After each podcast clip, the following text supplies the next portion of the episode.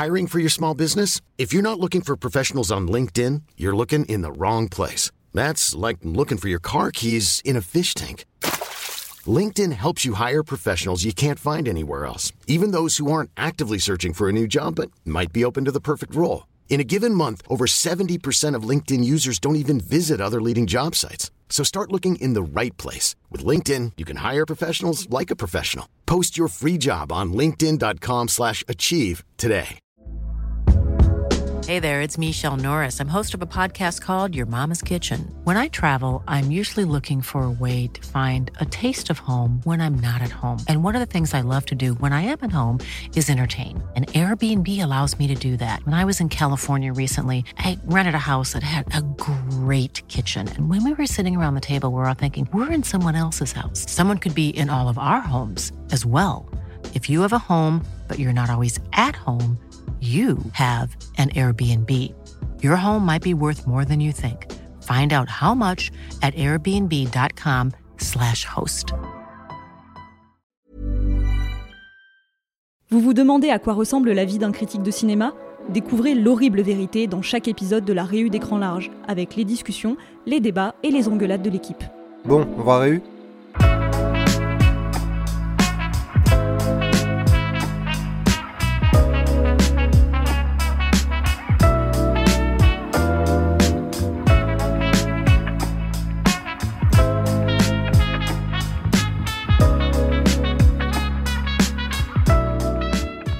Allez, on peut commencer, mais est-ce que tout le monde est là? Est-ce que Mathieu, t'es là? Oui. Déborah? Oui. Antoine? Présent. Judith? Oui. Alexandre? Absolument. Très bien, tout le monde est au complet pour cette réunion spéciale. Donc on reprend la réunion de la semaine dernière sur les pires films de l'année, puisqu'on est payé pour être encore plus méchant et vilain que d'habitude.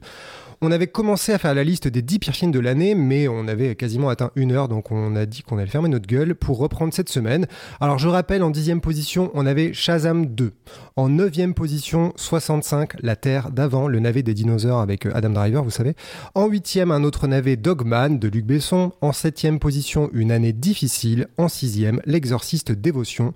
Ça fait un joli tableau de chasse de traumatisme de 2023.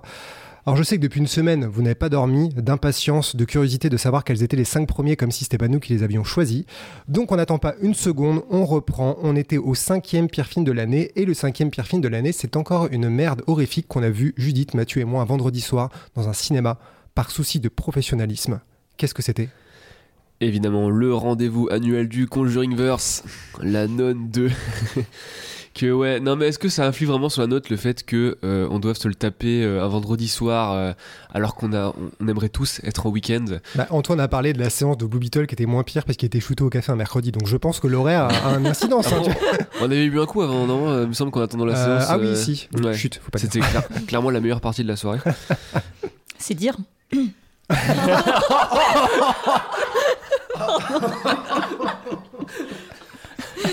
Ok. Donc plus méprisant que Judith, il y a Warner. non mais euh, oui voilà bah euh, est-ce que c'est le pire film du Conjuringverse On en a largement débattu lors d'une précédente réunion. Mais euh, il a vraiment fait l'unanimité hein, comme étant probablement le pire film d'horreur, je pense. Je crois que même les goûts douteux de Judith qui a Ouais. Annabelle 3 euh, le Ouais, et trouvent Inside vraiment 5. pire. Il y avait même une ou deux scènes positives à, à sauver dans l'Anon 1, ce qui était déjà.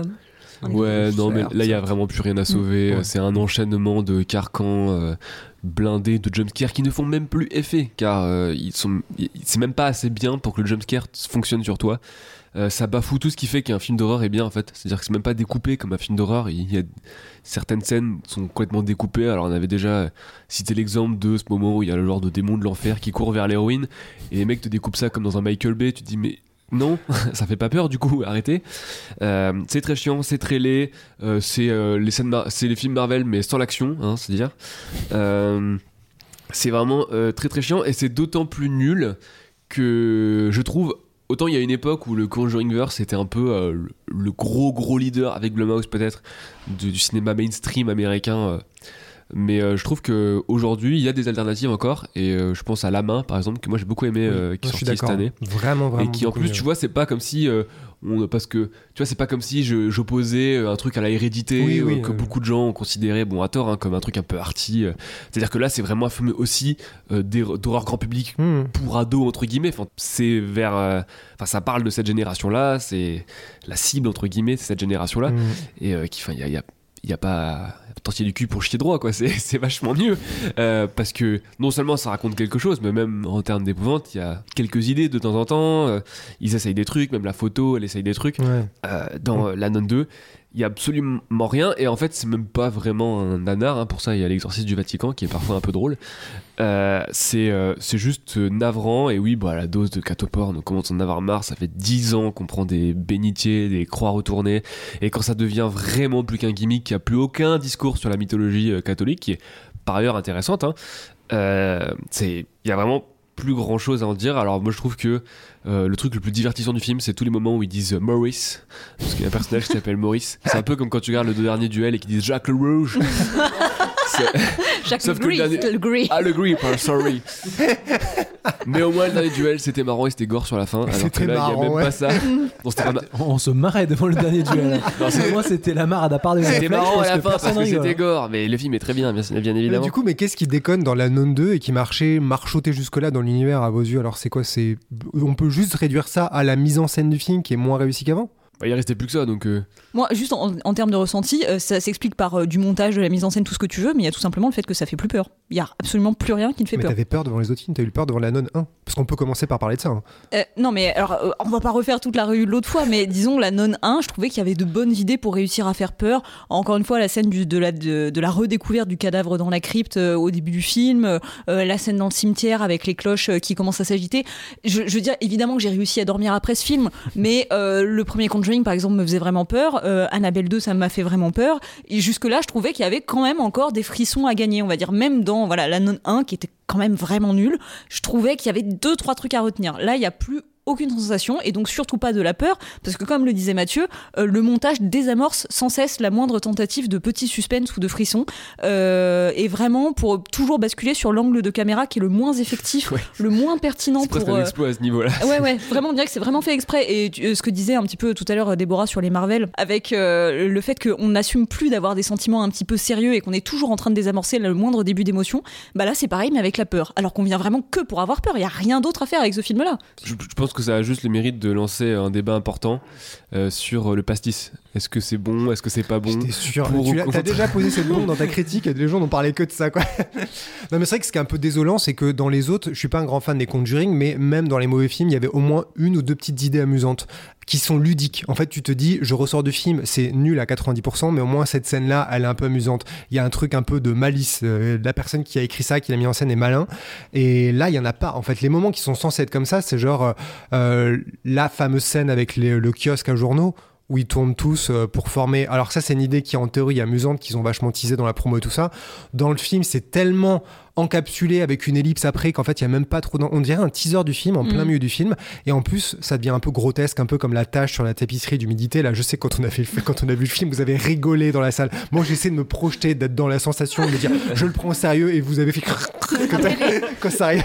Les taches d'humidité, ça fait très peur. hein. Vu tous les dégâts des eaux que j'ai eu, je peux te dire vraiment, c'est. Mais là, c'est pas une tâche d'immunité, c'est un un- photocopier. C'est un portrait photoréaliste. Oui, tu sais, il y a même pas la suggestion, tu vois, c'est pas genre euh, euh, The Non, en Night fait, House, comment ça s'appelle en J'ai vu le VF? film, juste je m'en rappelle pas. Ah, tu l'as vu Oui, je l'ai vu. Bah en fait, j'étais un petit peu gênée, genre euh, parce que j'ai pas trop fait mes devoirs, je me suis pas trop replongée dans le film et je me rends compte que déjà, je me rappelle que j'ai vu le film parce que le truc de kiosque à journaux là, c'est bon, genre je m'en rappelle. Donc euh, je m'en veux pas d'avoir oublié que t'avais vu le film, puisque toi-même t'avais oublié que tu Voilà. vu. Mais de, de sources sûres, voilà, je sais que j'ai vu le De film. source sûre. La source sûre étant moi-même, donc du coup voilà. mais ouais, il y, a- y a rien de marquant, mais euh, ça, le truc de kiosque à journaux, enfin voilà, t'en parles, du coup ça me Ouais. rappelle que j'ai vu le film. Mais c'est un peu la seule idée visuelle du film qui est même pas extrêmement réussie dans le Et film. encore une fois, il termine ça avec un jumpscare euh, filmé extrêmement platement. Enfin, c'est-à-dire que même quand ils ont un embryon de bonnes idées, il faut qu'ils le flinguent. Quoi. Ouais. Et surtout, moi j'ai été euh, choqué à l'époque de l'ellipse, elle s'évanouit et tu reprends l'histoire. Donc en fait, il n'y a pas de conséquences, il n'y a pas de Mm. suivi de. Ouais. En fait, après, qu'est-ce qui se passe une fois Ouais. qu'elle est devant toi, la nonne? Est-ce qu'elle va te poursuivre, te toucher? Bah non, tu disparais. Et c'est le problème qu'il y, y a dans le film, notamment à la fin. Je trouve que la. la en fait, les pouvoirs de toutes les entités démoniaques n'ont aucun sens. Les trucs se mettent à courir dans les escaliers, s'arrêtent derrière une porte. Après, ils apparaissent dans la pièce où tu es. Ils passent à côté de toi, ils t'entendent. Tu te caches derrière un coffre en faisant pour chuchoter, ils t'entendent pas. Et en fait, jusqu'au bout du film, ça n'a aucun sens. C'est juste eux qui décident à un moment d'appuyer sur la touche. Il viendra pas te toucher comme un truc scripté dans un mauvais jeu vidéo. Et c'est ça qui fait que jusqu'au bout, c'est ridicule. Alors que au moins dans le premier, la nonne, tu comprenais un peu, ça avait un peu plus de sens la manière dont elle jouait, dont elle vraiment euh, faisait peur et s'accroche aux gens pour les poursuivre. Alors là, que vraiment, ça n'a plus aucun sens. Quoi. Et la fin du film, c'est vraiment le festival, le pire festival du n'importe quoi euh, qu'on puisse imaginer, avec ces histoires de tonneaux de vin et compagnie là. C'est quoi Mais- déjà? Je me souviens plus. Bah, euh, en, gros, je sais plus quel est, parce qu'en gros, donc il y a, il y a et plein de tonneaux de vin qui explosent parce qu'elles sont dans une sorte de cave. Ouais. Mais comme le vin, c'est Elle censé, peut bénir le vin, non, c'est pas ça? Bah, c'est censé devenir en tant le sang que, du en Christ tant et que du coup, super nonne qui s'ignore, je crois qu'elle peut toucher le vin et dire ah là là là, et puis c'est bon. Ah, peut-être bien, ça. parce que du coup, le, le vin est censé être le sang du Christ, et du coup, euh, ça a le même effet que s'ils étaient plongés dans une. Elle fait exploser les tonneaux de vin et la nonne au milieu hurle dans un espèce Ouais. de geyser de CGI de merde, elle a gagné. Mais, mais J'avais oublié qu'il y avait la nonne dans la nonne. Moi, je me rappelais juste du gars euh, possédé. Je croyais que c'était lui le méchant. Mais j'ai Maurice. vra- Maurice. Maurice, voilà, putain, le fameux. Mais vraiment, promis, j'ai vu ce film, Mais- juste, je l'ai entièrement oublié. Mais vraiment, non, ce qui est vraiment catastrophique, c'est euh, dans ce que ça raconte, le moment où ils essayent de, tisser un lien du coup entre le personnage bah, de la gentille note, du, du coup euh, Thaïsa Farmiga, avec Vera Farmiga qui joue euh, Lorraine Warren dans Les Conjuring, et où en fait ils essaient de nous dire que Thaïsa Farmiga est une descendante de Sainte Lucie. Et que donc Lorraine Warren, qui a quand même été une pourriture dans sa vie, maintenant on le sait, on en a largement parlé aussi dans la réunion euh, sur les Conjuringverse, euh, comme si Lorraine Warren était elle-même une descendante de Sainte Lucie. Et là, on arrive sur vraiment. Enfin, je veux dire, tu peux pas faire ce genre de choses avec des gens qui ont, qui ont vraiment existé. C'est pas Mais possible. le lien n'a pas été des- officiellement donné dans la saga. Ça, c'est nous qui l'imaginons, le Ah lien bah entre si. les deux. Ouais, ça c'est évident quand aura même. ça. hein. Ça n'a Euh, jamais été explicité. Ou alors j'ai loupé le truc, non Je pense pas qu'il il y a per- aucun, personnage qui arrive. Enfin, c'est comme à la fin de la série Seigneur des Anneaux. Il y a personne qui dit Ah bah c'était Gandalf. Tu peux penser que c'est Glandulf. Mais.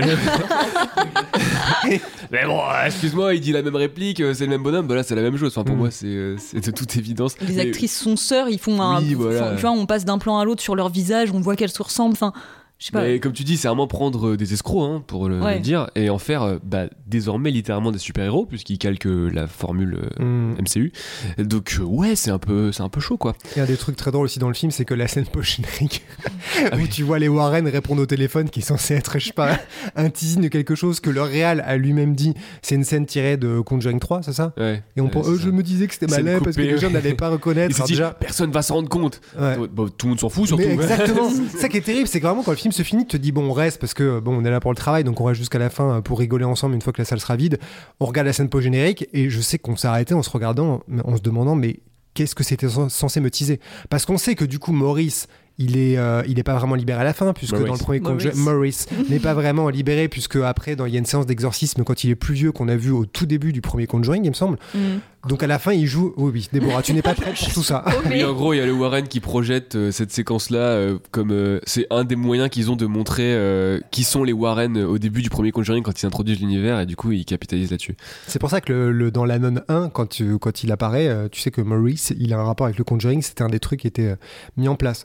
On s'en bat les couilles, t'inquiète pas. Mais toujours est-il que quand à la fin ça finit par il répond au téléphone et que c'est fini, tu te dis mais c'est du foutage de gueule, qu'est-ce qui est censé être excitant? Même si c'était une nouvelle scène tournée avec ces acteurs, ils répondent au téléphone. Tu vois, on a ce degré de non-teasing qu'ils approchent. dans- Ça m'a tué ça. Euh, bon bref, l'Anon 2, c'était pas bien. Euh, en quatrième position, on va parler d'un des, d'un des grands drames de l'année pour les fans de Stallone. On va parler d'Expendables 4. Euh, allez, Déborah, on sait que c'est toi qui vas en parler, l'experte en Stallone. Vraiment, je suis sortie de la séance, je me suis dit, j'ai rien à dire sur ce film. J'ai fait une vidéo de 12 minutes au final, parce que je me suis rendu compte que j'avais trop de choses à dire, que j'avais trop de comptes à régler avec ce film. Bon, clairement, c'est pas. Enfin, Expandables, euh, c'est pas une franchise euh, dont je suis fan. Euh, je reconnais des choses au premier ou au deuxième film. Je conchis sur le troisième. J'aimerais oublier le quatrième. Euh, C'est quoi le pire du coup? Le troisième le quatrième? le quatrième, clairement. Mais en fait, ce qui m'intéressait dans le film, c'était cette espèce de passage de relais qui avait été teasé. C'était au cœur de la promo. De, euh, ce serait en gros la dernière mission de Barney qui passera le, le flambeau à Lee Christmas. Barney, Euh, donc- c'est qui? C'est Stallone? Oui, voilà. Parce que bon, j'ai jamais vu ces films. Donc hein, donc, euh. Stallone qui passe le relais à Statham et Statham en gros qui prendra la relève de la franchise parce que Stallone il est vieux. Voilà, en gros, c'était clairement ça euh, qui, qui m'intéressait. Je voulais voir comment euh, tout ça allait être, euh, allait être mis en scène. Et surtout, il y avait le retour à un classement R, là où le 3, en fait, c'était du PG-13, c'est-à-dire que le concept même de la saga de faire de l'actionneur bien bourrin, bien dégueulasse, façon années 80-90, bah ça s'était pété la gueule. Donc là, il y avait la promesse de ce retour de quelque chose de, de burné, si je puis dire. Et comment dire? Euh, bon déjà vu qu'on parlait de les circonstances dans lesquelles on regarde les films qui peuvent influer sur le jugement on a eu on n'a pas eu de projo presse. Du coup je suis allée le rattraper euh, le mercredi en salle. J'ai dû me taper et la critique et la vidéo. Ça m'a énervé donc j'étais pas partie du bon pied avec le film. Et surtout euh, bon bah c'est affligeant enfin c'est affligeant. Le, le- le film a coûté 100 millions. Il- ce, ce ne- sont que des, des fonds verts mais d'une laideur euh, abyssale. Mais tu sais les fonds verts des années 2000 genre ceux sur des paysages qui bougent pas. On dirait un peu comme quand tu vas faire une vieille photo de famille tu sais avec les fonds qui se déroulent comme ça. Genre vraiment t'as l'impression que, que t'es là-dessus. Bah il y a quand même un moment une scène euh, on est euh, dans, dans des îles et tout ça. Il n'y a pas de vent qui bouge dans les arbres. L'eau est statique. Enfin vraiment c'est infâme et euh, bah, côté bagarre, euh, bah, il n'y a, y a plus rien, mais en même temps, il n'y a, y a plus de casting. Enfin, je veux dire, il n'y a plus Stallone. Il y a Déjà qui alors dans ce à part Statham Bah, en fait, au début, il y a. Bon, allez, on spoil, hein, euh, comme des gros porcs. Au début, bon, bah, t'as le personnage de Stallone qui meurt en mission. Quoi? Et ouais Et euh, non, non, mais par contre, enfin, il y, avait vraiment, euh, ça, ça arrive euh, au bout de, même, enfin, même pas une demi-heure de film, et il y a quelque chose d'assez fort, c'est-à-dire que Stallone ne fait pas mourir ses, ses personnages. Euh, il, il ne veut pas. hein, il a déjà revendiqué plusieurs fois en interview. Il trouve que le monde est suffisamment sombre pour ne pas avoir à tomber dans, voilà. Ou est-ce qu'on peut prendre une seconde pour soupirer là, Donc voilà, il ne fait pas mourir ses héros. Euh, voilà, hein, on l'a vu avec Rocky et Rambo, ils peuvent résister à tout. Euh, Rambo, il s'est pris genre euh, 48 chargeurs dans le bide, euh, il est toujours vivant. Enfin bref, voilà. Et là, il y avait quelque chose de tellement bizarre du coup à voir Barney Ross mourir de façon aussi peu héroïque hein, parce qu'il meurt clairement comme une merde avec un missile dans son avion on voit son cadavre calciné enfin en voyant le truc, je me suis dit, ok, les, les, les bagarres c'était nul, les fonds verts c'était moche, mais stop, on met sur pause parce que là il y a quelque chose d'intéressant qui est en train de se passer. Donc moi je me suis raccrochée à ça pendant tout le film parce que bah, sinon. il y a- Accroché au cadavre de Stallone. Voilà, je me suis accrochée au cadavre calciné de Stallone, hein, joliment dire où on en en est. plus, hein, vraiment. euh, le plan est immonde. Et, euh, et donc euh, voilà, donc là je me dis, ok, le film, ce sera de la merde, hein, vu comme c'est parti, ce sera de la merde, mais je vais me raccrocher à ça parce que là il y a quelque chose d'intéressant en fait, parce que la promo de Expandables 4, ça a été mais tout un, bordel, ça a été pris dans l'enfer de développement, donc le développement qui dure pendant des années et des années, euh, des pauses, des pas pauses. Et à ce moment-là, je me suis dit, mais c'est quoi alors? C'est là, comme ça, 76 ans, euh, Stallone qui a un éclair de sagesse et d'humilité et qui se dit, bon bah là, pour passer le flambeau, je vais le passer comme jamais je l'ai passé avant, euh, que ce soit dans Creed, euh, enfin principalement dans Creed. Bon bah là, voilà, je vais mourir et ce sera une première dans ma carrière. Et donc du coup, ça marque un précédent quoi. Genre il y, a- y a quelque chose qui avait jamais été touché jusque là soit c'était un gros fuck de sa part en fait euh, au producteur en mode euh, bon bah voilà vous voulez m'éjecter de la franchise bah maintenant démerdez-vous et ça se passera comme ça et moi je veux rester qu'une demi-heure dans le film j'ai fait mes scènes je me barre. Donc ok il y a, y a ça d'intéressant. Le film de merde se passe hein, voilà on reviendra un peu plus en détail sur pourquoi c'est raté. Et là à la fin du climax bah revient et là, vraiment, j'étais dans une salle de cinéma, donc je peux pas euh, éructer comme ça, mais va te faire foutre et tout, parce que bah nous, on est dans une salle de cinéma, faut respecter les gens. Mais vraiment, j'étais. je- Mais on m'a prise pour C'est une bien, conne, Déborah. vraiment. On sent qui serait Déborah s'il n'y avait pas des règles dans la société. Ça fait partie de ces gens fous. Le film, mais j'ai du mal à y croire, genre vraiment. Mais genre vraiment, je- le film s'est foutu de ma gueule, c'est-à-dire qu'ils ont trouvé le moyen de ne rien faire faire à Stallone, parce que voilà, euh, Stallone, euh, il a une scène d'action, c'est sa doublure qui envoie un gars par-dessus un, un comptoir, et tu vois clairement que c'est sa doublure, hein, sinon. Donc là, ils ont trouvé le moyen, en fait, de juste lui faire faire euh, appuyer sur une fausse gâchette, et le cul assis dans un hélico, qui ne fout rien et ça reste quand même le personnage au centre parce qu'on te dit que quand même c'est un petit malin il a simulé sa mort euh, voilà personne l'avait vu venir parce que lui il avait compris en fait depuis le début qu'il fallait piéger une personne et tout. Enfin bref on, d'un coup on t'en fait genre le cœur de l'opération le cerveau de tout et tout ça. Enfin c'est ridicule au possible. Donc du coup la, la seule mission le que, devait remplir le film c'était de passer le relais à Statham. Et ben c'est pas fait. Donc voilà t'a- t'a- t'avais un job il est pas fait Pardon, je m'énerve un peu. On a perdu Déborah, c'est fini. T'avais un job, il est pas fait. Statham, il est. il- ben, au final, tu sais pas trop euh, pourquoi, machin, tout ça. Donc, ça, c'est un des premiers aspects qui m'a. Mais. Ah, c'était- c'est le premier C'était le premier de mes 14 points sur Expendables. Il va falloir s'arrêter, madame. Il va falloir s'arrêter. D'accord, bon. Bref, le film a coûté 100 millions, il est moche comme un asylum, et enfin, c'est pas normal. Et euh, voilà, de deux, il y a le traitement des personnages féminins. Et je sais que c'est peut-être débile de s'attarder sur le traitement des personnages féminins dans la franchise Expandables, parce que, bah, comme je l'avais dit en vidéo, les femmes sont les Expandables parmi les Expandables. Mais là, je suis quelqu'un de très naïf et d'optimiste, donc j'ai vu deux femmes au casting, dont Megan Fox. Et euh, Megan Fox, c'est une, personne, une personnalité qui m'intéresse beaucoup et que je trouve assez fascinante. Et je trouve qu'elle est trop facilement moquée. Et là, je me suis dit, mais attends, mais il y a un concept de la franchise super intéressant, enfin une continuité du concept intéressant, parce que là, on n'est pas juste dans les acteurs euh, qui sont trop vieux et qui ont été délaissés. Là, on est sur euh, une actrice qui veut peut-être prendre sa revanche sur Hollywood, parce qu'on sait très bien le parcours de Megan Fox a été très compliqué. Elle a eu un début de carrière qui a été sapé, elle a été moquée, hyper sexualisée, et au final, c'est une Expandables de l'industrie. Donc, la voir revenir dans le rôle de la chef des Expandables, pour moi, ça avait euh, de la valeur. Au final, elle est. Son... Oh, c'est dégueulasse la façon dont elle est écrite. Enfin, la première fois que tu la vois, elle joue une hystérique. Voilà, j'aime pas utiliser le mot hystérique, mais là, clairement, elle joue une hystérique. Donc, déjà, ça m'énerve. Euh, elle sert à rien, elle se bat pas. Bref, c'est nul. Il y a encore des érotisations de violence conjugale, ce qui est un truc qui m'ulcère euh, au possible. Et euh, bah, la deuxième Expandables, concrètement, elle est là pour qu'un autre personnage fasse des blagues de cul sur elle. Et voilà, alors qu'en plus, elle a une micro scène d'action où on voit tout le potentiel niveau bagarre qu'elle aurait pu apporter, mais non. Et en plus, le film se permet d'avoir un discours féministe. Alors ça, euh, je- pas possible. Ou au bout d'un moment, il y a un influenceur qui est là et en fait qui traite euh, les femmes euh, de putes et machin tout ça. Et donc du coup, il y a Statham qui va lui casser la gueule en lui disant ouais, je vais t'apprendre à respecter les femmes et tout. Mais ta gueule, le film ne respecte pas les femmes. Enfin, c'est une incompréhension totale ce film. Alors, troisième point. J'allais dire, est-ce que tu autorises Antoine à parler Vas-y Antoine. Ah, je, je sais pas trop quoi dire après cet exposé aussi complet. euh, si ce n'est que bon, moi je l'ai rattrapé euh, sur les conseils de Déborah. Du coup, je me suis dit. euh, Je pouvais pas être seule à avoir l'hallucination du truc. Il fallait que quelqu'un me soutienne. ouais, et je trouve que c'est c'est beau dans l'équipe d'écran large. On est quand même globalement à, à se soutenir les uns les autres dans, Sauf pour dans Dogman. l'horreur. Ouais. Sauf une année difficile et Une bande Dogman. de lâcheurs, ouais. Mais du coup, Expandables 4, je voulais le rattraper. Et bah, un peu comme Déborah, euh, même si j'avais été un peu teasé, euh, j'ai halluciné du début à la fin. Alors, c'est vrai qu'en plus, bon, la, la bande-annonce vendait déjà un peu du rêve sur les effets spéciaux. Mais moi, c'est forcément un truc sur lequel je tique. Comment un truc pareil peut coûter 100 millions de dollars C'est juste aberrant. Ouais, je crois que personne n'a compris Sur- ça. hein. surtout qu'il faut quand même euh, bien préciser qu'en fait, t'as deux scènes d'action. Enfin, techniquement, quoi. T'as, t'as- en fait, t'as la séquence d'action au début sur l'espèce de base qu'ils attaquent. Et donc avec l'avion qui finit par euh, la mort de Stallone, t'as l'espèce de gros ventre mou au milieu où il se passe rien, si ce n'est que tu comprends qu'il va être le méchant, qui est un traître. Donc euh, spoiler, Sandy Garcia. Oh, quelle surprise, on l'avait pas deviné. Mhm. Et euh, On n'a donc vraiment euh, plus aucun intérêt à regarder ce film. et donc Statham qui euh, perd euh, le pouvoir qu'il était censé avoir parce que techniquement c'est de sa faute si Stallone est mort et après toute la fin qui se passe donc sur le bateau sur lequel ils sont censés aller et où tout le monde se fait emprisonner jusqu'à ce que Statham débarque, libère tout le monde et que c'est la baston finale jusqu'au moment où St- Stallone redébarque et voilà.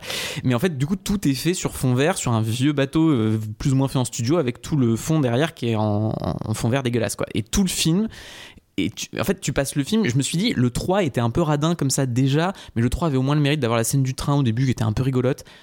Mais même là, le film était un peu. Enfin, le, climax de fin du 3, c'est déjà dégueulasse. Mais là, le 4, tu te dis, mais en fait, t'as tellement rien à te mettre sous la dent que tu, tu ne saisis pas. Et moi, ce qui m'hallucine, parce qu'on l'a quand même pas dit ça, c'est que.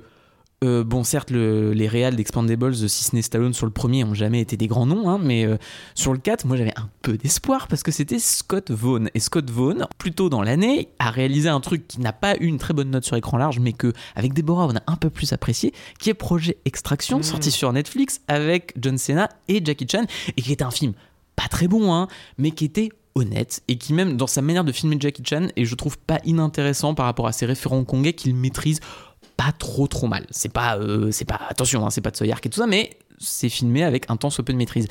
Et là, mais le découpage des scènes d'action, mais c'est ahurissant de nullité.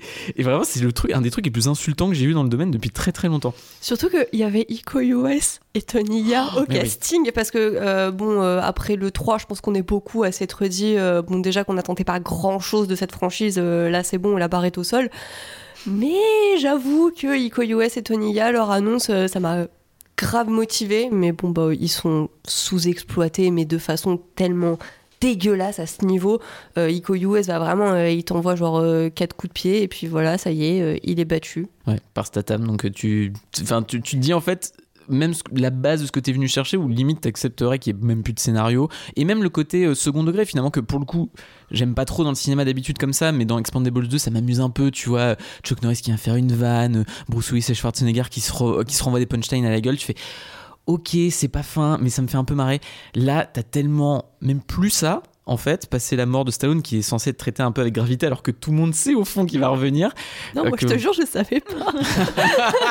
Alors c'est vrai que du coup, comme tu me l'avais dit, je, bon, j'a- j'attendais un peu le truc, mais, mais en même temps, tu le sens, ils mettent tellement l'accent dessus, tu dis, il s'est passé un truc. Mais moi, Ils je pensais pas que c'était vraiment- là-dessus. Les- en, en coulisses, c'était en prod, il y avait quelque chose qui avait merdé, que c'était pour ça qu'il mourait aussitôt. Enfin, vraiment, je. Elle je- commençait déjà à dire je vais faire une autre vidéo sur Stallone. Mais oui Et puis non, et puis le retour de Stallone est quand même incroyable. T'as vraiment le vieil hélico qui débarque hors champ, et puis d'un coup, boum, gros plan sur lui euh, en mode euh, c'est bon, je suis là, et tu fais ah, ça n'a pas du tout été tourné en studio sur fond vert, c'est merveilleux.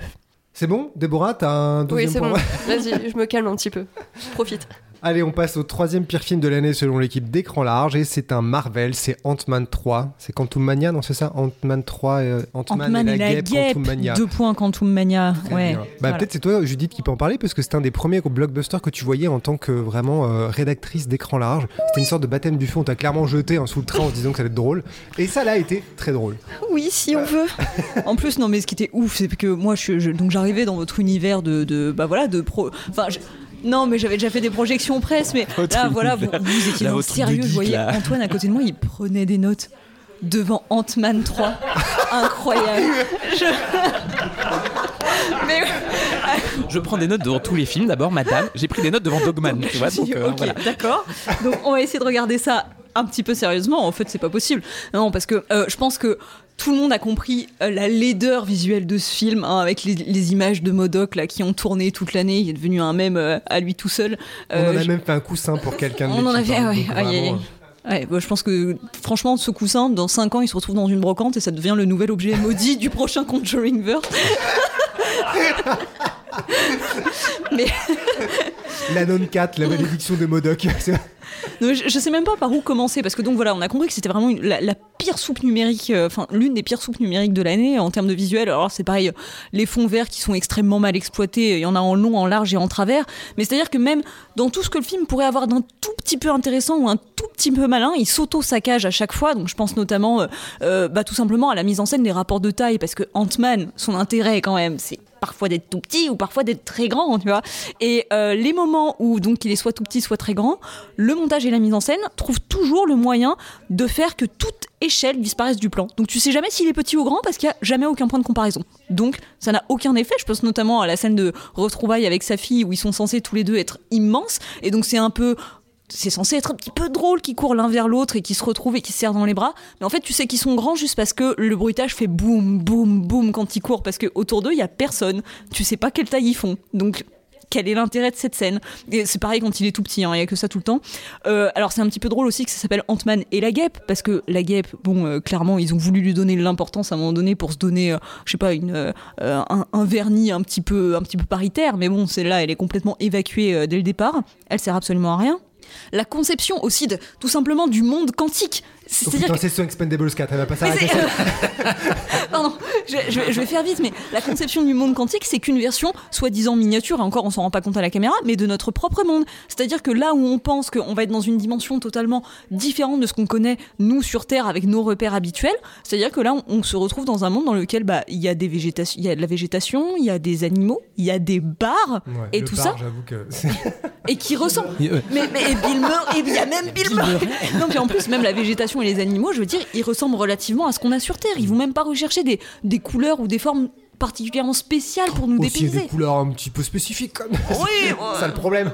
Ouais, couleur Ah, chiasse un peu de aussi. rose. un peu de ocre par-ci par-là. Non, mais d'ailleurs, en plus, en termes de couleurs, enfin, tout est, tout est tellement fade. Bref, c'est pareil, je veux pas rester trois heures dessus, mais il y a vraiment absolument rien à récupérer de ce film, si ce n'est le seul petit point pertinent, c'est peut-être le dernier plan où euh, ça se termine sur, euh, euh, bah, du coup, Ant-Man qui euh, mange un gâteau dégueulasse et qui dit qu'il est dégueulasse, il me semble, pour son anniversaire. Absolument. Voilà, et qui est vraiment un clin d'œil au public à base de voilà, vous venez de bouffer de la merde et vous avez pas aimé, allez, bon vent. Je trouve ça intéressant que tu parlais de ces, enfin, notamment de la question de la place de la guêpe qui évidemment est terrible. Et moi, ça me rappelle finalement ce qu'on s'est dit en sortant de The Marvels plus tard, c'est que dans tous les films un peu comme ça, t'as toujours un peu deux intrigues. T'as l'intrigue A euh, principale et l'intrigue B un peu secondaire. Et là, t'as ça au début d'Ant-Man 3 parce qu'ils se retrouvent séparés quand ils le voguent dans le, dans le monde quantique. Et donc, t'as Evangeline Lilly qui traîne avec Michael Douglas qui sait plus marcher et, euh, et Michel Pfeiffer. Pfeiffer. Euh, pendant qu'il y a Ant-Man qui fait des trucs plus intéressants avec sa fille. Et en fait, tu sens à quel point ils sont cadenassés par ce code-là, en fait, de devoir se dire t'as deux intrigues pour essayer de donner du rythme au récit, mais tu t'en bats tellement la race que ça n'existe pas. Et c'est pour ça qu'à côté, The Marvels, qui ne le fait quasiment pas, s'en sort. euh, ben, Mieux, plus avec mieux. mieux, parce qu'en fait il a le mérite d'épurer ce récit-là en se disant j'en ai pas besoin je laisse faire et bon évidemment bon, on en a beaucoup parlé sur écran large parce que nous c'est enfin moi mon dada évidemment c'est la question des effets visuels donc là Ant-Man 3 c'est un truc enfin ça a créé en fait je pense que c'est c'est quand même amusant parce qu'il y a aucun film je pense cette année euh, à part peut-être un autre qu'on évoquera plus tard mais euh, le y a film dont on ne prononce pas encore le nom. mais euh, il y, a- y y tellement peu de films qui ont autant fédéré. Moi, je sais qu'en étant très fan de d'essais sur YouTube et tout ça, j'ai vu peu de films qui parlaient autant de mise en scène, de, de questions des effets visuels que sur Ant-Man 3, parce qu'ils symptomatisent tellement euh, ce qui ne va plus dans le système de Marvel, qu'on a déjà pas mal évoqué euh, sur les pré-prod euh, rushés, donc les tournages qui le sont tout autant, et donc le rattrapage en post-prod des éléments. Mais tu parlais des fonds verts, mais il faut quand même rappeler que moi, ça m'a motivé une vidéo sur le stagecraft, parce que le film a utilisé pas mal de stagecraft, parce que Peyton Reed en avait lui-même employé sur The Mandalorian et donc il était a priori euh, conscient de comment on exploite donc, ces murs d'écran LED euh, qui permettent de créer des nouvelles perspectives et de renouveler la manière de faire des effets visuels numériques. Et là, quand tu vois Ant-Man 3 et que tu vois les moments où ils utilisent le stagecraft, c'est tellement dégueulasse que tu, tu pètes un câble devant. Et vraiment, je ne. Enfin, j'ai hâte dans 5 ans que les gens expliquent un peu euh, quelle a été le- l'existence de ce film-là euh, d'un point de vue de la création parce que c'est ahurissant de voir à quel point on te chie à la gueule d'un point de vue euh, technique. C'est c'est notre nouveau nom, écran LED. Pardon. Euh, non, mais pour, euh, pour bah, c'est difficile de- d'en dire plus sur Ant-Man 3, t- tellement vous avez déjà euh, suffisamment euh, raconté comment le film était vraiment horrible. C'est juste que moi, j'ai été parfois étonné parce que quand on l'a regardé en projo presse, du coup, il y avait Antoine à côté de moi. C'est vrai qu'il prenait des notes, en effet. mais même si c'est pas lui qui a fait la critique au final. Mais en fait, vraiment, moi, ce qui m'a surpris, c'est. je suis un peu triste de ne pas l'avoir vu en salle, c'est d'avoir la réaction des gens quand ils ont découvert le visage de Modoc. Parce que moi, je me, sou- je me souviens quand j'ai découvert son visage, j'ai regardé Antoine Je l'ai regardé, il m'a regardé, j'ai explosé de rire en fait. Et dans la salle, personne riait. Ni Judith, ni, ni Geoffrey. Mais non, mais moi, quand vous avez rigolé, je me suis dit, non, mais en fait, je peux pas commencer. En fait, c'est comme la nonne, tu vois. Je me dis, j'essaie de prendre ça au sérieux jusqu'à ce que le film soit fini, parce que là, c'est pas possible si je commence à exploser de rire maintenant. On juge moi qui prends Ah, des notes, mais on voit que Geoffrey est quand même à une forme de religion dans les films où il prend tout très au sérieux pendant qu'il le regarde et Non, mais beau. moi, à ce moment-là, j'ai- j'ai j'ai explosé de rire.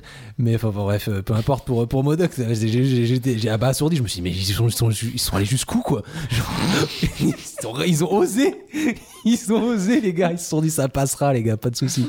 Non, en plus, moi, j'étais un, j'étais un petit peu déçu parce que j'avoue que je suis peut-être celui qui aime le, qui déteste le moins euh, les Ant-Man. Euh, D'ailleurs, je pense que, euh, en fait, elle- il s'appelle Ant-Man et la guêpe Contumania parce que le deuxième s'appelait Ant-Man et la guêpe et qu'en fait, le prochain, ça- le quatrième s'appellera Ant-Man et la guêpe Contumania, un autre mot. Et le cinquième, pareil. En fait, c'est le toujours les titres se rajoutent entre eux. Donc c'est ma théorie.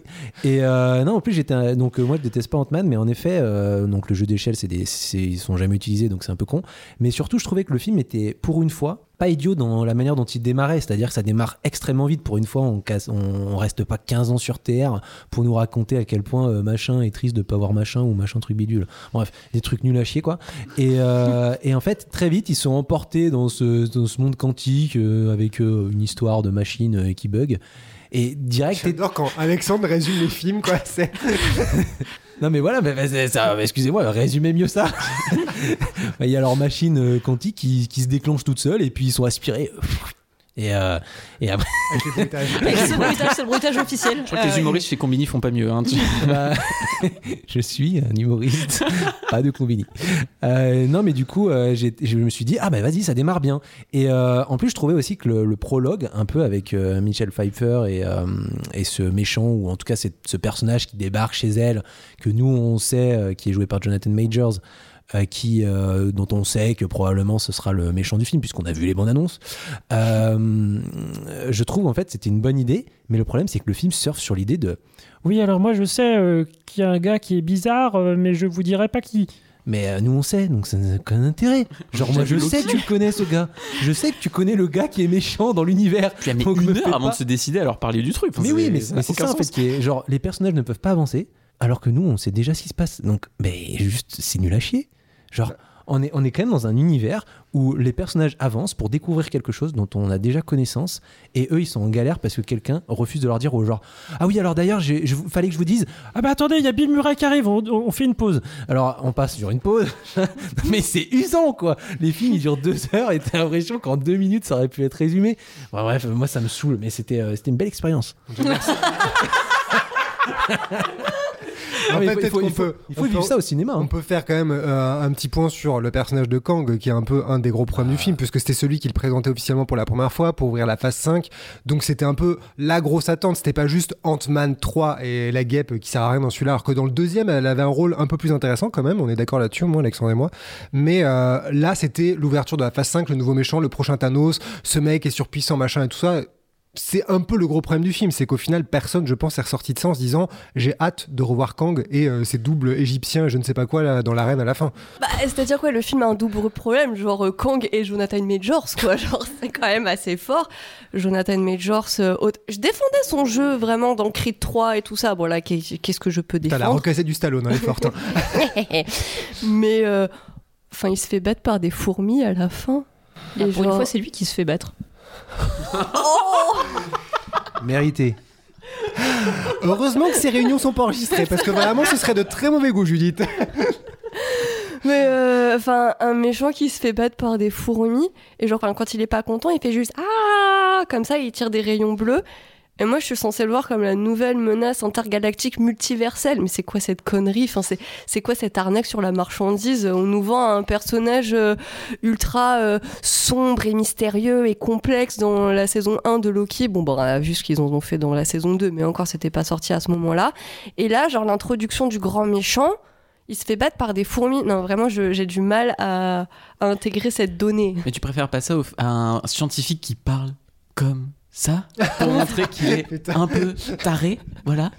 C'est moi je trouve son jeu déjà enfin il jouait ça comme du Shakespeare dans Ant-Man 3 et alors euh, là après a- après il a l'idée de mettre les variants avec euh, quelque chose de différent à chaque fois pour te montrer que euh, enfin ils ont euh, ils ont ils sont un peu toc toc quoi, tu te dis mais vraiment euh, résumer ça à un, un toc ou un truc comme ça c'est c'est débile au possible, ça ça n'a aucune subtilité, et pitié arrête quoi. Cette espèce de conseil des Kang à la fin, c'est quand même un des trucs les plus ridicules. enfin, c'est gueule, la, la... J'ai pas revu la scène, faudrait que je la revoie parce que. Bah, t'as genre trois versions de Jonathan Majors avec des filtres sur la gueule, Ouais, et euh, bah voilà. Avec un maquillage grandiose. Et d'ailleurs, pour ajouter euh, un élément sur, euh, sur le problème que moi je trouve qui, qui est incroyable dans ce Ant-Man 3, c'est qu'on est à un stade euh, où Marvel est toujours incapable de tuer ses personnages. Et moi, ça, ça me tue en fait. On est à Ant-Man 3. Ant-Man euh, est censé euh, ben, se battre, on l'a teasé dans la bande-annonce, comme quoi il allait avoir un énorme combat face à ce fameux Kang, euh, comme quoi il allait probablement avoir des péripéties dingues, nous disant que attention, ça va retourner le MCU parce que le multivers s'ouvre ou je sais pas quoi, des conneries quoi. Et en fait, personne ne meurt, il ne se passe rien. Il y a le méchant qui a disparu, mais en fait, il y en a, comme il a 12 000 versions, on s'en bat les couilles. Et, euh, et du coup, euh, bah, là, ils refont leur petite vie. La guêpe, elle est là. Michelle Pfeiffer, elle est là. Michael Douglas, on sait plus s'il est là ou si c'est si c'est quelqu'un d'autre. Euh, Il y, a, y a toujours sa fille qui est là. En fait, c'est cette aventure, si elle n'existe pas, c'est le MCU, n'a pas changé. Et c'est ça qui est très, très triste pour le MCU. Voilà, c'est juste, euh, il y Ça a un explique film. un peu l'état du MCU Bah ouais, actuellement. ouais. il y a un film, mais en fait, si on l'enlève, bah, il s'est rien passé. On nous a juste présenté un méchant qui est mort. Bah super, merci à tous. Eh bien, merci beaucoup. Ant-Man a été habillé pour trois hivers. Euh, si on restait dans l'horreur super-héroïque avec le film que tout le monde attendait, surtout Mathieu, parce qu'il profite de chaque occasion pour dire Et on n'a pas encore parlé de lui, j'y hâte. Donc, en deuxième position, deuxième pire film de l'année, c'est The Flash. Aïe aïe aïe The Le Flash. carambolage à tous les niveaux de l'année. Je pense qu'il sera dans les flops d'absolument Il tout faut le monde quand sur même la un peu Terre. rappeler le contexte, c'est parce qu'en plus, The Flash, bon, c'était évidemment pour DC, c'était son film, euh, enfin, c'était le film qui était censé relancer un peu euh, DC, ou du moins corriger, être le, comme ils adaptaient plus ou moins Flashpoint, ils repartir de zéro avec ce film-là. Bon. Et nous, on avait très peur depuis longtemps, mais euh, ils l'ont présenté à, je sais plus, la CinemaCon, mais des mois avant sa sortie. Et euh, la critique américaine était ressortie plutôt euh, conquise, et surtout, cas exceptionnel, parce qu'on a beaucoup parlé des films qu'on n'a pas pu voir en projo. The Flash, à l'inverse, on a pu le voir assez en amont quand même par rapport à Ah sa oui, sortie. j'ai l'impression que absolument toute l'équipe l'a vu. Vraiment, on y a été à Et beaucoup ce qui sur plusieurs tu vois, veut quand même dire en, un peu en, quand même que le distributeur a un peu confiance dans le film, a priori, tu vois. Et tu te dis, bon, s'ils le présentent comme ça, c'est qu'ils se disent le film est bon et ils savent que en laissant la presse le voir tôt pour en Mm. parler assez tôt aussi, c'est qu'a priori c'est bon. En tout cas, Warner a été réglo sur ce coup. C'est Voilà. Et on a vu le film, on était plusieurs dans la salle.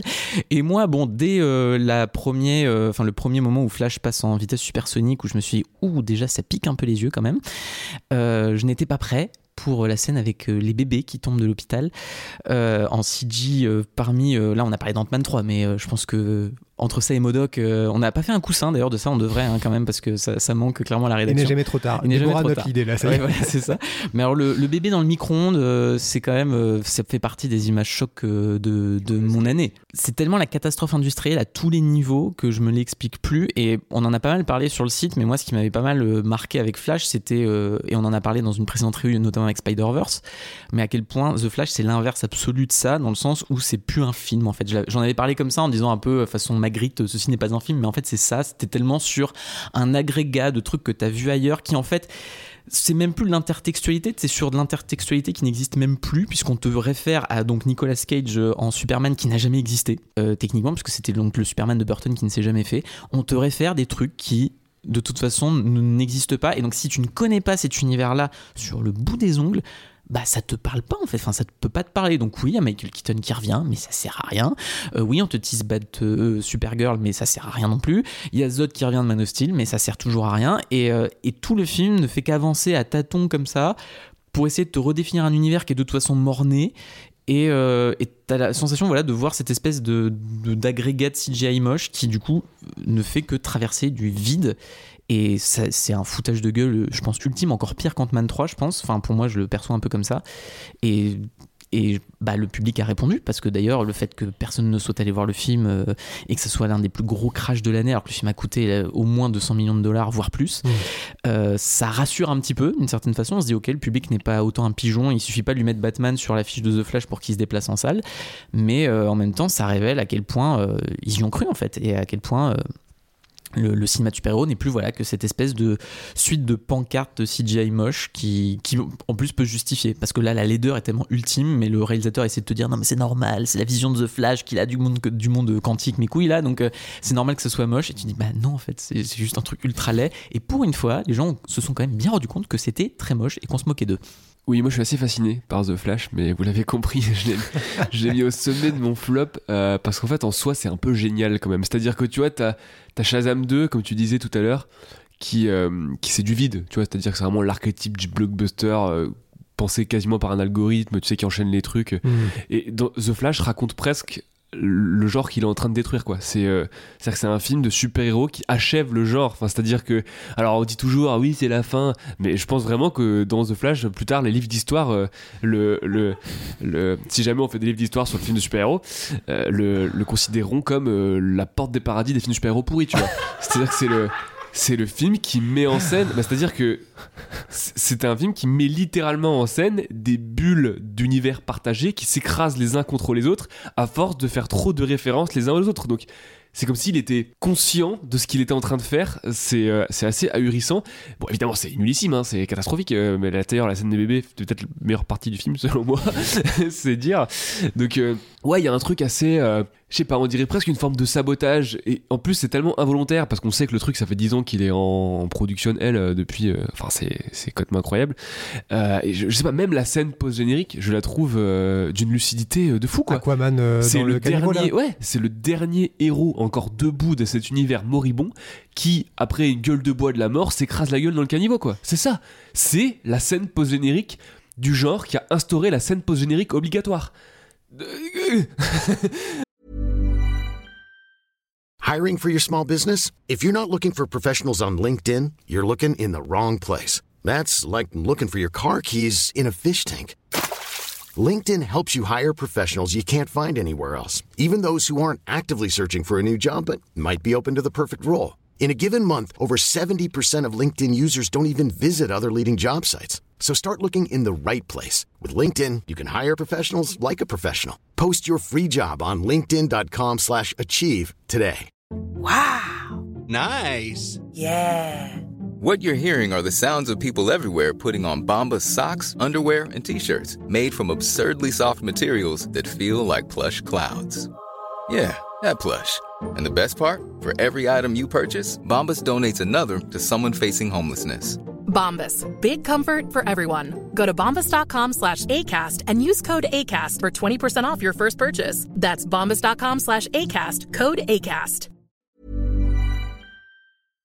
C'est euh, euh, franchement, on, on pourrait penser que s'il n'y avait pas eu ce, l'enfer derrière, on pourrait penser qu'il y a une forme de sabotage volontaire euh, derrière.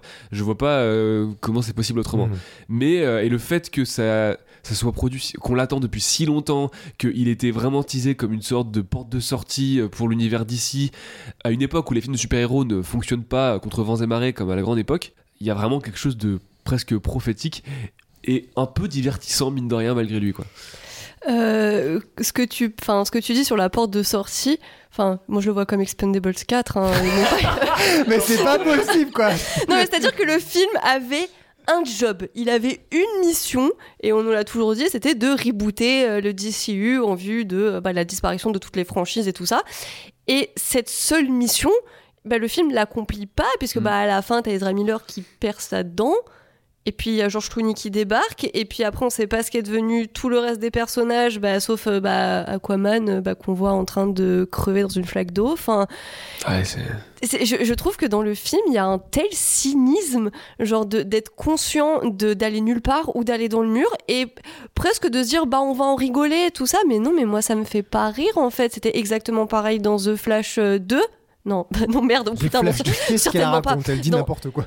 comme dans Shazam 2 où à la fin la scène post-générique c'est pour se moquer de la scène post-générique du premier film en te disant que bah ils savent pas où ils se vont avec ça et donc la blague c'est qu'on sait toujours pas et là c'est exactement pareil sauf que en fait moi ça me fait pas tellement rire de savoir que un projet qui a nécessité autant d'énergie autant de moyens parce que bon euh, 200 combien le budget déjà? Au moins 200 millions, mais Hollywood Reporter dit Ah oui, que c'est alors, plutôt vers ça, les 300 c'est- millions. C'est intéressant parce que je suis en train d'écrire sur les budgets de l'année là, et le fameux article de Hollywood Reporter où ils disent 300 millions, il a depuis été corrigé. Je suis allé voir, personne n'en parle, mais il a été corrigé et ils ont mis 200 millions hors marketing. Alors est-ce que ça veut dire que dans le premier Ah. compte ils ont compté le marketing de 100 millions et qu'ils ont gonflé à 300 millions?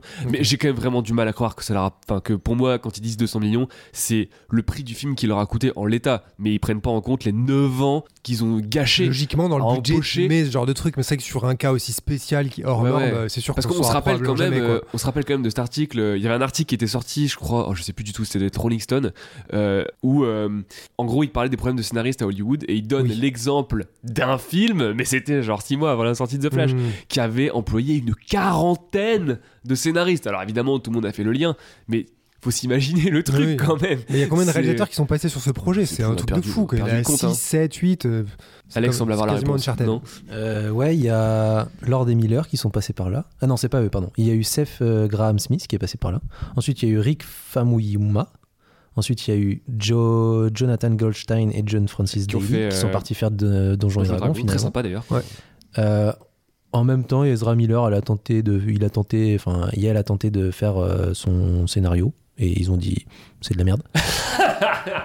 et après, il y a Andy Muschietti qui est arrivé. Donc ça fait au moins 4 et encore, on sait pas. euh, Enfin, c'est ce qui a été annoncé. Ils en ont annoncé 4 officiellement, mais ça- à mon avis, il y en a d'autres qui ont été proposés. Ils ont dit Eh, le scénario est quand même pas ouf. hein, euh, Du coup, on va pas le refaire. Je crois que Lord et Miller, ils étaient engagés au début comme scénaristes et potentiellement la piste était qu'ils soient réels et ils sont partis. Donc clairement, c'est aussi des gens qu'on peut compter comme étant. euh, C'est Mais exactement tu parles d'Ezra. Miller, mais le côté auto-sabotage, il va jusqu'à ce niveau de détail-là, parce qu'il y a quand même une scène où Ezra Miller, l'homme le plus dangereux d'Haïti, euh, D'Hawaï. d'Hawaï, excusez-moi, la personne la plus dangereuse d'Hawaï, dit qu'il faut prendre soin de sa santé mentale. Non, mais de toute Mais façon, bordel, comment ils ont pu laisser passer ça? De toute façon, c'est c'est exactement ça. C'est que c'est un film qui est malade et qui, euh, dans un monde parfait, en fait, euh, il n'aurait pas dû exister. On est dans, quand même dans un monde où Warner euh, efface des films qui sont terminés, qui n'ont aucun problème de production ou aucun problème judiciaire derrière, ou qui, ça fait pas 10 ans, qui, sont euh, pré-production, production, post-production, et que c'est la débandade. Mais par contre, The Flash, aucun problème. Les gars, on va quand même le faire. Ça fait 10 ans qu'on n'arrive pas à le faire.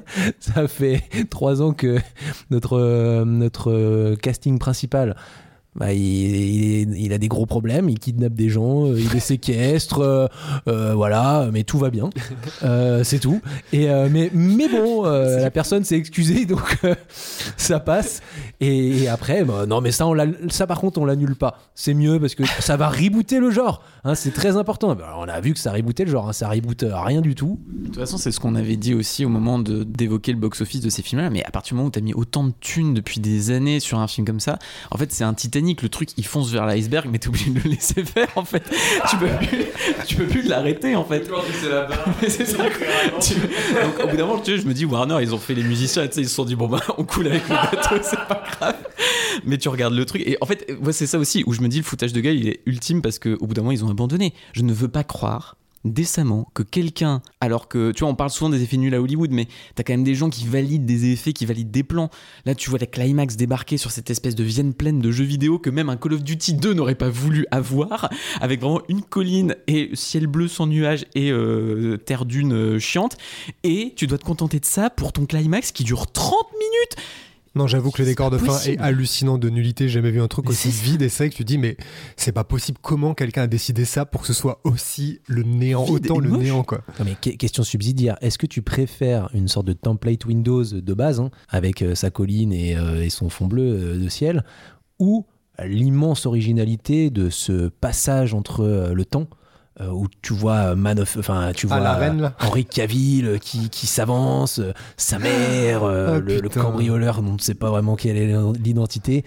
Quel est finalement euh, le plus rassurant? Mais- Moi, je ne sais pas choisir. Mais, hein. mais ça, tu vois, ça c'est- aussi, c'est On peut te dire quel est le plus original et mes Ça traumatismes, aussi, en tout c'est cas. hallucinant de lucidité. Les mecs, ils ont fait une arène où ils copie-collent des gifs de l'univers d'ici qui sont en train d'assassiner. Mais c'est- ils massacrent Henri Cavill, le gars qui a fait le scandale de la moustache. enfin, bordel, quoi, je sais pas. Non, c'est c'est quelque chose. hein, Bah, que- moi, je pense qu'un jour, on va penser que c'est euh, euh, une genre d'expérience sociale, un prank. Tu sais, je sais pas, il y a, il y a- François, y a François Damiens, il est arrivé euh, à DC. et, et ça fait 10 ans qu'il bosse sur le truc, tu sais. C'est le, le, le canular de sa vie et il va le dire dans un an. Et, euh, et, ça, et les Snyder Zoos n'y croiront pas. Ils n'y croiront pas, ils voudront pas le savoir. Bon, autant Ezra Miller, enfin les Ezra Miller, parce que au cas où le film ne serait pas assez cauchemardesque comme ça, il y a deux Ezra Miller dedans. Il y en a un qui est encore plus insupportable que le vrai. Et c'est fort Le seul moyen de le rendre sympathique, le personnage, c'est d'en avoir encore plus insupportable. En tout cas, euh, à Hawaï, ils ont vraiment dû faire des cauchemars avec l'affiche du film. Mais euh, le film, j'avais quand même une petite curiosité parce qu'il était sens. Enfin, il introduit euh, donc la Supergirl de euh, Sacha Kali, Cal, je sais pas trop comment ça se prononce. peut-être. Et euh, voilà, étant donné que je suis très naïve et optimiste, je me suis dit, ah, franchement, euh, elle a l'air trop cool et tout. Elle a des muscles parce qu'il m'en faut vraiment pas beaucoup. Comme euh, Jason Momoa, t'es dans le caniveau au niveau de tes attentes. Et ah, cette Supergirl, mais la déçose, bon, comme tout le film évidemment, mais le traitement de Supergirl, je le trouvais tellement immonde. Genre, la pauvre, j'ai l'impression qu'ils ont tout fait pour la ridiculiser dans le film, pour qu'elle soit la plus anti-héroïque possible, alors que c'est quand même fucking Supergirl, quoi. C'est celle qui est censée pouvoir rivaliser avec Superman et qui juste crève comme une pauvre merde. Je trouve ça tellement aberrant pour l'introduction d'un personnage où tu te dis, bon, bah, quand même, euh, il pourrait être important, il peut survivre dans le multivers. Je crois que c'est ça le problème, c'est pas l'introduction, c'est l'enterrement du personnage Oui, voilà. spontanément. Tu vois, elle est dit- arrivée, elle repart. Voilà, c'est genre ah bon? Ah bah il y avait du potentiel quand même sur le personnage. Bon bah Après, non que dalle. Dans une des nombreuses fins qui ont été coupées, elle devait revenir. Ça devait être un des trucs à la fin plutôt que George Clooney en pub Nespresso. C'est euh, normalement Supergirl qui devait revenir. Euh. Mais en fait, Il y a dans- eu toutes les dans- versions, je crois. Dans hein. ta critique, Antoine, euh, il y a un passage que que j'ai beaucoup aimé où tu parles de la découverte de la Batcave et tu dis que finalement le seul moment de tout le film où il filme quelque chose avec un tant soit peu d'amour ou de passion, c'est quand il filme la Batmobile en fait. Parce que le seul truc qui est pas humain, parce Ouais. que eux, tout, les int- tout ce qui les intéresse depuis le début, c'est juste foutre une Batmobile au babouillot d'une Batcave pour que tu puisses faire Hey Et autour, euh, tout, le monde, tout n'est n'est que bruit numérique dont on se fout, euh, c'est horrible. En même temps, la promotion de ce film était assez hallucinante parce que bah ils pouvaient pas faire la promo sur Ezra Miller pour des raisons évidentes et ils ont quand même fait une grosse partie de la promo sur bah, Batman en fait. Et tu regardes les affiches, euh, au premier, bah, c'était le, le Batarang euh, taché de sang, ensuite c'était la Batmobile, après euh, c'était le costume de Batman dans l'ombre et tout. Si bien que ce film, c'est vraiment le, le, le monstre de Frankenstein par excellence. Tu ne sais pas quelle licence tu vas voir, tu ne sais pas pourquoi tu vas la voir, tu ne sais pas ce que tu vas voir une fois que tu l'as sous les yeux, tellement c'est aberrant. C'est... Ouais, c'est No Way Home avec des spaghettis périmés, quoi. Oh putain, oui, c'est vrai, les, Ouais, les spaghettis, oh, oui, putain, j'avais oublié ça. Le multivers avec les spaghettis. Et autre caméo de qualité de Gal Gadot, rappelons-le quand même. Ah oui, pour- putain, c'est vrai. Mais quelle année Ah, sur le pont, non Ah bah oui, oui, oui. Non, mais elle a, signé, elle a signé un contrat pour être dans les caméos de toutes les merdes de l'année, elle, c'est pas possible. hein. Ben Affleck aussi qui se fait bien chier. Enfin, tout, tout le monde est, tout le monde est au top. Bon, arrêtons sur The Flash. Avant d'arriver au top 1, on va peut-être faire euh, le moment où chacun peut vider son sac sur Au flop. hein. au flop 1. Avant d'arriver au flop 1. Merci beaucoup, Alexandre. C'est pour ça que tu es utile dans l'équipe. Euh, donc, les mentions spéciales. Chacun, chacune a deux minutes pour parler d'un film de merde que les autres n'ont peut-être pas eu, ont peut-être eu la chance de rater. Antoine, ton flop de l'année personnelle. Moi, tout le monde va pas être d'accord là-dessus, mais euh, au Festival de Cannes, il y a un film qui m'a particulièrement énervé, mais comme peu de films m'ont énervé cette année, et pourtant il a une bonne note sur écran large, puisque c'est pas moi qui ai écrit la critique, et c'est Club Zero de Jessica. Hausner, qui était en compétition cette année, et c'est ça qui est honteux, c'était que ce film soit en compétition, puisque, euh, donc pour faire très vite, c'est euh, l'histoire de Mia Wasikowska qui joue une prof un peu chelou qui débarque dans un lycée privé et euh, où elle initie en fait à des cours de nutrition avec un concept qui en gros est de dire euh, ne mangez plus. Voilà. Et qu'en gros euh, tout ça c'est dans la tête. Et que elle peut dire aux élèves en gros de ne plus manger. Et à tel point qu'elle a créé en fait une une forme de secte qui est non seulement grillée au bout de 3 secondes de film, parce que la mise en scène est d'une grande finesse, avec ses grands plans fixes et ses petits travelling pour bien te montrer que quelque chose ne va pas en, grand angle. Et je trouve le film d'une bêtise crasse. Et en fait, ça rejoint un peu ce que Judith disait sur euh, Une année difficile. C'est que le film finalement aborde plein de sujets euh, assez complexes, notamment euh, bah, liés à la question de l'alimentation, mais de manière un peu globale, c'est-à-dire autant sur euh, est-ce qu'on peut manger mieux, est-ce qu'on peut manger plus bio, est-ce qu'on peut manger, euh, est-ce qu'on peut consommer autant d'alimentation qu'avant, notamment les questions de viande évidemment, sur euh, dans un temps encore une fois d'éco-anxiété, et de potentiellement s'en moquer dans un contexte où tu es avec des bourgeois, dans un contexte voilà de, de- de gens très aisés qui peuvent se permettre de se poser des questions quand la population actuelle plus pauvre n'a pas forcément le luxe de pouvoir se permettre de se poser ces questions-là. Donc il y a plein de trucs à poser que le film essaye très maladroitement, mais non seulement je trouve que c'est très vulgaire parce qu'il pose ça n'importe comment et il, euh, mélange tout dans une espèce de fatras euh, en se moquant ouvertement de son personnage principal de, enfin, de gourou un peu chelou. Et pour moi, du coup, toutes les interrogations pertinentes que devrait avoir le film sur ces, sur ces questions-là, qui sont quand même fondamentales aujourd'hui, c'est balayé d'un revers de main dans une sorte de comédie qui est jamais drôle, de drame euh, qui, enfin, qui est jamais euh, prenant, de thriller qui n'est jamais euh, tendu, et avec voilà, des acteurs qui ne savent, enfin, qui jouent très mal, une absence totale d'investissement de tout le monde, et je trouve le film absolument infernal à regarder. Voilà. D'accord, très bien, merci beaucoup. Déborah. Euh, moi, j'ai envie de tricher. Voilà, parce que c'était dur euh, de faire qu'une seule mention spéciale. Du coup, j'en fais une à Disney. T'as toujours deux minutes pour parler, je m'en fous. hein. Mais voilà, donc euh, Disney en règle un peu plus générale avec Peter Pan et Wendy, la petite sirène et Wish. Euh, Peter Pan et Wendy, euh, donc c'est le remake en live action qui est sorti sur Disney et bah, qui est là encore en du gros foutage de gueule parce qu'ils ont réussi à désenchanter le pays imaginaire et ça, je trouve ça très fort. Sur tout le film, t'as l'impression d'être à Quimper. J'ai quelque chose avec cette ville aujourd'hui.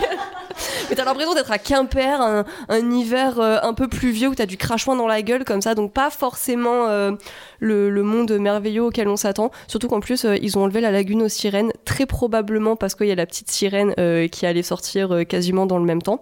Ce qui m'en vient donc à ce film-là, qui, ça a pas été, c'était pas suffisamment une déception pour le mettre dans mon top parce que je reconnais quand même un peu vite fait quelques petits trucs quand même de caractérisation qui sont assez sympas mais sinon euh, bah, là encore euh, le principe de prendre un monde magique euh, donc là le monde magique de l'Atlantide et tout ça et de le dévitaliser totalement si bien que là l'Atlantide c'est des cailloux c'est des cailloux avec un peu de vase dessus pour que ce soit confortable quand elle s'asseye et voilà.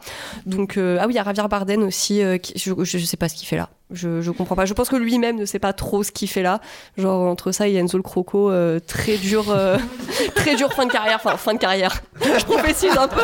Je prophétise mais Mais parce qu'il est dans la petite sirène aussi, du coup. Et là aussi, on se demande ce qu'il fout là. Ah oui, c'est Oui, ce que je dis. Ah, je croyais que t'étais encore sur Peter Pan et la lagune, pardon. Plus, là, elle écoute plus. Judith, elle est à moitié attentive en réunion. Mais non, c'est Jude Law qui est dans Peter Pan et on sait pas ce qu'il fout là. euh. Ah ok, non mais je l'ai pas vu celui-là, j'étais bloqué sur la lagune et moi aussi je trouve ça incroyable qu'il l'ait enlevé. Mais d'accord, Oui, voilà. Il fait alors- Antoine devant Ant-Man 3 quand tu prends des notes, il est attentif. Et enfin, parce que euh, je manque de temps, Wish, euh, donc euh, le nouveau film d'animation pour Oh fêter pour fêter le centenaire de Disney qui est juste euh, une aberration totale. Avant, il y avait toujours euh, cet acquis, c'était c'était aller voir un film Disney. Peut-être qu'au au niveau du scénario, ça allait merder, au niveau des chansons, ça allait merder, mais t'avais la certitude que le film allait être beau. Et bah avec Wish, euh, ça prouve qu'avec 200 millions de dollars, et bah non, on n'est plus du tout cette- sur cet acquis parce que bah le film est moche. Et euh, en plus d'être chiant, il est moche, vraiment. Et je trouve que pour un Disney, c'est juste le pire de ce à quoi on peut s'attendre. D'accord, bah c'est exactement à cause de toi que les gens pensent qu'on est anti-Disney. Vraiment, tu viens de, de défoncer Disney pour l'année, bravo. Alexandre, c'est quoi ton flop personnel? Bah c'est marrant parce que du coup tu parlais de anti-Disney, on nous, pro- on nous reproche aussi d'être euh, pro-Netflix, d'être anti-Netflix. Donc là on va être un peu anti-Netflix, je vais tricher un peu comme Déborah aussi, c'est-à-dire que moi je moi j'ai jamais j'ai rien contre les les productions Netflix, il y en a plein que j'adore, euh, Manque de David Fincher, euh, cette année Le Monde après nous, euh, The Killer de David The Killer de David Fincher potentiellement, The Irishman, Mindhunter de Roma. David Fincher. Voilà, bon, c'est possible qu'il y ait une petite fixette Fincher, mais en tout cas, moi, j'ai j'ai vraiment rien contre les productions euh, Netflix. Je trouve pas qu'il y a un problème de euh, c'est Netflix, donc c'est de la merde. Euh, vraiment pas. Mais cette année, on a quand même été gratiné euh, en tant qu'abonné, hein, puisque euh, déjà, on a eu euh, Agent Stone. Avec Gal Gadot, on parle de Gal Gadot, euh, elle est partout. Elle est aussi dans Agent Stone. On aurait préféré qu'elle n'y soit pas et que le film n'existe pas non plus, Euh, puisque euh, c'est donc Gal Gadot qui se la joue Ethan Hunt, mais sans scénario intéressant ou en tout cas un scénario ultra basique de, film d'espionnage qui se croit un petit peu inventif ou en tout cas original puisqu'il se la joue jeu vidéo grâce à une IA encore parce que l'IA est partout en ce moment. D'ailleurs Mission Impossible 7 quoi. Donc ça c'était bien naze. D'ailleurs je l'ai même pas fini. Voilà. Euh, Moi, je l'ai fini, j'ai écrit dessus, je peux confirmer, c'est nul jusqu'au bout. bah, en fait, surtout, je, me- je- je le- je le regardais, euh, j'avançais et je me suis dit, tiens, je vais mettre pause, euh, je le refinirai demain, et puis c'était il y a six mois. Voilà. Euh, donc je l'ai toujours pas fini. Euh, et après, il y en a eu, d'au- il y en a eu d'autres. hein. Donc il y a eu The Mother que j'ai pas vu, mais que Geoffrey. euh, Je l'ai vu jusqu'au pourrait bout et c'était nul. Que c'était bien naze. Il y a We Have a Ghost. Il me semble que c'était euh, bien naze aussi, Judith. hein. Oui, bah, moins pire que ce que t'as cité, je pense, mais vraiment pas terrible du tout. Voilà, et moi du coup après aussi euh, je me suis euh, maté Murder Mystery 2 parce qu'en bon fan de Whodunit je me suis dit que peut-être euh, ce serait meilleur que le 1. C'est un peu vrai mais ça reste quand même nul. Pour vous dire la caractérisation des personnages, il y a un personnage euh, indien euh, dans le film, euh, il a pas de prénom, c'est juste Maharaja. Voilà. Donc euh, on sait pas si c'est son prénom ou si c'est juste que c'est un Maharaja, mais bon voilà la caractérisation de ce genre de film. Donc c'est toujours passionnant et euh, surtout que ça coûte des, des millions hein, puisque c'est avec Jennifer Aniston et Adam Sandler. Donc voilà ils se, ils se mettent bien aussi en termes de en termes de, salaire. Et donc euh, là, je pense que la dernière petite pépite que Netflix nous a offerte, c'était euh, Le Voleuse de Mélanie Laurent. Hein, une sacrée pépite avec une sorte de twist à la Expandables 4 à la fin, euh, assez très très inspiré quoi. Vraiment, à la fin, c'est pas, on, on se demande si c'est le film est tellement mal fait qu'on se demande si c'est mais est-ce que c'est vraiment ce qu'on pense? Peut-être, en effet, que c'est vraiment ce qu'on pense. On peut penser que c'est onirique, voilà, que c'est une vision d'une certaine manière, parce que des personnages se retrouvent en gros euh, parce que quelqu'un est censé être mort, euh, voilà. Et, euh, et, on se dit c'est une vision, c'est beau, tu vois. Enfin, c'est pas, beau, mais c'est onirique, c'est poétique, il y a une envie de poésie. Non, non, en fait, c'est la réalité, la personne n'est pas morte. Voilà, donc euh, c'est bien nul à chier. Donc Netflix nous a fait des films de merde aussi cette année, c'est régulier, mais euh, on en a eu quand même un, un bon gratin. Surtout, Voleuse se termine avec quelqu'un qui demande Mais pourquoi? Qu'est-ce qui s'est passé? Ah bah oui, Et l'autre lui répond Je te raconterai, c'est une longue histoire. Enfin, ça, c'est absolument génial. Un moment, mon flop perso de l'année, c'est un film dont tout le monde se fout. Euh, Judith et moi, on l'a vu. Ça s'appelle Bodies, Bodies, Bodies. C'était la petite production malicieuse du studio A24, qui est un espèce de néo-slasher. Je dis néo-slasher vraiment parce que c'est un film où des gens malins euh, de la génération, c'est quoi C'est les millennials Comment on appelle ces cons C'est les millennials Euh, attends, non, eux, c'est- eux, c'est même ceux d'après. Comment- Parce que les... Geoffrey est un boomer. hein, Les pour Gen info, Z. les Gen Z, la Gen Z, ouais. Ouais. ouais. Bon, en tout cas, ils sont là, ils vont à une soirée. euh, il doit y avoir euh, de la MD qui traîne, il y a des colliers colorés, ils sont trop, euh, voilà, ils sont trop contents d'être là. Il y, a un- il y a une tempête. Souviens-toi l'été dernier d'eux. En fait, ils sont isolés sur, dans un endroit et ils jouent à. Comment on appelle en français bodies, bodies, bodies C'est chat perché, c'est Corps, corps, corps. corps, corps, corps. Très bien. En tout cas, ils jouent à un jeu dans le noir avec la téléphone de leur, avec la lumière de leur smartphone. Et en fait, euh, il y a vraiment quelqu'un qui meurt. Et du coup, après, il faut savoir ce qui se passe. Alors, dit comme ça, ça pourrait être drôle. hein. Je la regardais vraiment en me disant que ça allait, ça allait être amusant. Moi qui aime les slashers. Et c'était d'une chiantitude absolue. Et c'est complètement nul. C'est plat. En fait, c'est même pas. C'est même pas la peine de, de faire un discours dessus, tellement c'était euh, c'était le vide, le néant. Alors, du coup, Mm. j'ai refilé la critique à Judith à l'époque. Merci beaucoup. Mais vraiment, j'ai regardé ça en me disant, mais c'est même pas, euh, c'est même pas du niveau d'un Scream 5 ou 6 où c'est nul, Mm. mais c'est le minimum syndical du divertissement. Là, c'est nul et c'est pseudo, pseudo intello, pseudo malin parce que c'est une espèce de, de Parce recul sur le twist, genre. Un petit twist qui était, qui était pas une si mauvaise idée d'ailleurs, mais bon, qui était quand même très mal exploité. hein. Ouais, donc euh, c'est pas bien. D'ailleurs, euh, pour l'anecdote, je me suis rendu compte en regardant le générique de second tour de Dupontel qu'il utilise la BO de ce film dans son Ah film. ouais? Voilà. Euh, je sais pas où le caser, euh, je l'ai remarqué. Bah, merci Je beaucoup. le dis ici. Ouais, on l'aurait pas deviné. Donc, euh. Bon, Judith, comme c'était euh, toi qui parlais de Buddies, Buddies, Buddies pour me soutenir, c'est quoi ton flop personnel? Euh, eh bien, écoute, moi j'ai choisi euh, Une zone à défendre, qui est un film Disney euh, réalisé par euh, Romain alors Cogitore, si on le dit peut-être avec euh, l'accent. Cogitor. Hmm, Cogitor, Cogitor, Cogitor, d'accord. Euh, donc, qui est un film au pitch le plus casse-gueule que vous puissiez imaginer et qui effectivement euh, bah, se, se casse la gueule. Euh, donc, c'est l'histoire de François Civil, qui est un policier euh, qui s'infiltre auprès de zadistes, euh, donc se faisant passer lui-même pour un militant écologiste, etc. Et qui, ah là là, tombe amoureux d'une jeune et jolie zadiste, donc Lina Coudry, hein, donc ils reprennent un petit peu le rôle de, des trois mousquetaires euh, pour nous servir la même partition Fadas. Et, euh, et donc bon, voilà, ça, ça, il y a une histoire qui va découler euh, à partir de ça. Alors par où commencer? Je pense déjà qu'il y a le, vraiment le problème des dialogues qui sont vraiment très mal écrits. On dirait qu'ils ont été écrits par une classe de primaire euh, qui on a essayé de, de briefer euh, vite fait les, les, les- problèmes, euh, je sais pas, de la police, des manifestations, des zones à défendre et tout. On leur a dit faites-nous un truc là-dessus et voilà. Euh, et, euh, et en fait, François Civil, moi j'ai rien personnellement contre lui, mais j'ai l'impression qu'il enchaîne les rôles euh, de Minet euh, fade euh, qu'il interprète. Non, mais c'est vrai. Enfin, je trouve qu'il il est, il a quand même aussi bien dans D'Artagnan que là, il a, je trouve qu'il a du mal à être saillant, quoi. Mais c'est encore une fois, c'est aussi beaucoup la faute des dialogues qu'on lui écrit. Mais voilà, une manière, il a une manière très lisse du coup de, jouer ça, euh, qui là ne s'adapte pas en fait à ce film qui essaie de nous faire croire que euh, quand même, euh, oh là là, les flics, ouais, ils détruisent un petit peu ce que ces militants essaient de construire, mais ils sont quand même un petit peu gentils et tout. Et on va avoir cette espèce de parcours de soi-disant ré- rédemption de cette personne, mais en brassant vraiment des, je sais pas, des idées à la con à base de, bah, par exemple, Lina Coudry, oui, euh, elle, c'est vraiment une militante euh, hyper à fond dans ses convictions, mais à partir du moment où, je vous rassure, c'est pas un gros spoiler, où euh, elle tombe enceinte donc euh, du flic, qu'elle ne savait pas être flic, voilà, euh, bah finalement, elle va se dire que ce qu'elle a quand même envie de vivre, c'est une petite vie de famille euh, bien au chaud, et que bon, euh, le militantisme, ça va bien deux secondes. Et enfin, je sais, je sais pas. Enfin, il y a rien qui va dans ce film. Tout est ridicule, et notamment la conclusion est vraiment atroce. On arrive euh, quelques années plus tard, donc le, le fils de Lina Coudry a un petit peu grandi, et on la retrouve au pied d'un arbre face à une école de petits en leur disant, vous voyez, la nature, c'est important, il faut la protéger. Et pff, ah, je, oh là là, c'est catastrophique. Et en termes de mise en scène aussi, tout est laid. Il y a pas un plan qui est correct. Enfin, c'est voilà, il y a rien à, rat- à- à rattraper dans ce film. Très bien. Allez, Mathieu. Ouais, c'est marrant, euh, Zone à défendre. je- quand il est sorti, je pensais que ça allait faire, euh, il allait avoir un gros hate watch, tu sais, Ouais. parce que euh, sujet hyper sensible sur Disney Plus qui avait l'air euh, tout pourri dès l'annonce, tu vois, et finalement tout le monde s'en fout. Donc ça a l'air juste. À part. Judith. À part Judith. Non, c'était par pure obligation. Ouais, non, moi j'ai un problème quand je fais des flops, c'est que des films tout pourris, j'en vois un paquet, parce que j'aime bien euh, les séries B, euh, Z, etc. C'est souvent Oui, moi on qui tient à m'en préciser charge. que c'est pas euh, pour écran large, la plupart du temps c'est pour toi. hein. Non, souvent c'est pour écran large que je me Ouais, ouais, sacrifie. Et du- en fait, souvent j'aime pas tirer sur les petits budgets parce qu'en fait ça sert à rien. C'est-à-dire que souvent c'est des gens qui sont pleins de bonne volonté et bah c'est pas toujours réussi, mais c'est souvent réussi, pas toujours, mais parfois. Euh, et mais il y a des exceptions euh, qui sont les trucs hyper cyniques et c'est pour ça que je voulais parler non pas d'un film mais d'une trilogie. Et oui, une trilogie sortie sur un an. Sur six mois même je crois d'ailleurs, sur quelques mois, qui est donc la trilogie euh, Detective Night. Euh, donc euh, bah, des gros aides, hein, mais qui ont la particularité d'avoir en tête d'affiche Bruce Willis. Ah.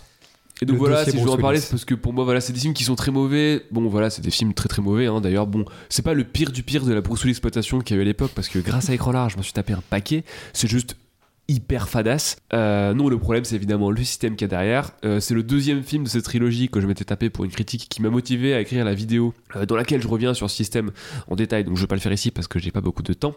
Mais en gros, il faut savoir donc que Bruce Willis, qui désormais, qui vient d'arrêter sa carrière, est malade, il est, il est atteint d'aphasie, et que ces gens ont lui, de, lui, des grosses sommes, lui proposer des grosses sommes d'argent pour avoir quelques minutes de présence dans ses films, pour tout simplement arnaquer les gens qui aiment bien Bruce Willis en leur faisant croire qu'il allait avoir le rôle principal. Euh, bon, après tout, euh, beaucoup de gens ont vu ça comme son droit le plus strict de se faire beaucoup d'argent sur le dos de ses fans. Sauf que dans ce cas, c'est quand même un peu compliqué parce que il y a le bruit court hein, et à travers plusieurs articles, on se rend bien compte que sa maladie à l'époque était quand même un sacré secret de Polichinelle et que c'est plus ou moins de l'exploitation, voire même euh, peut-être un peu de l'abus de personne, on va pas se mentir. Donc voilà, utiliser l'image d'un comédien aussi apprécié pour se faire de la thune sur le dos de ses propres fans, je trouve que c'est un niveau de, méchanceté euh, qui est d'avarice qui est quand même rarement atteint. hein. Le, cinéma d'exploitation a encore de, belles cartouches. Euh, et cette trilogie, je trouve le fait qu'il en ait sorti, que les trois sortis en France dans un laps de temps hyper court est très révélateur. Et euh, j'ajouterai d'ailleurs pour finir que si vous ne voyez plus de critiques de ses ultimes films, parce que forcément vu qu'il a arrêté, la manne va se tarir. euh, si vous n'avez plus de critiques sur le site, c'est parce qu'à partir de ces films-là, on a décidé euh, euh, dans une réunion qu'on avait fait, je crois, euh, d'arrêter de les chroniquer parce qu'il y a un moment il faut arrêter de participer à cette connerie, alors que les critiques cartonnaient à chaque fois.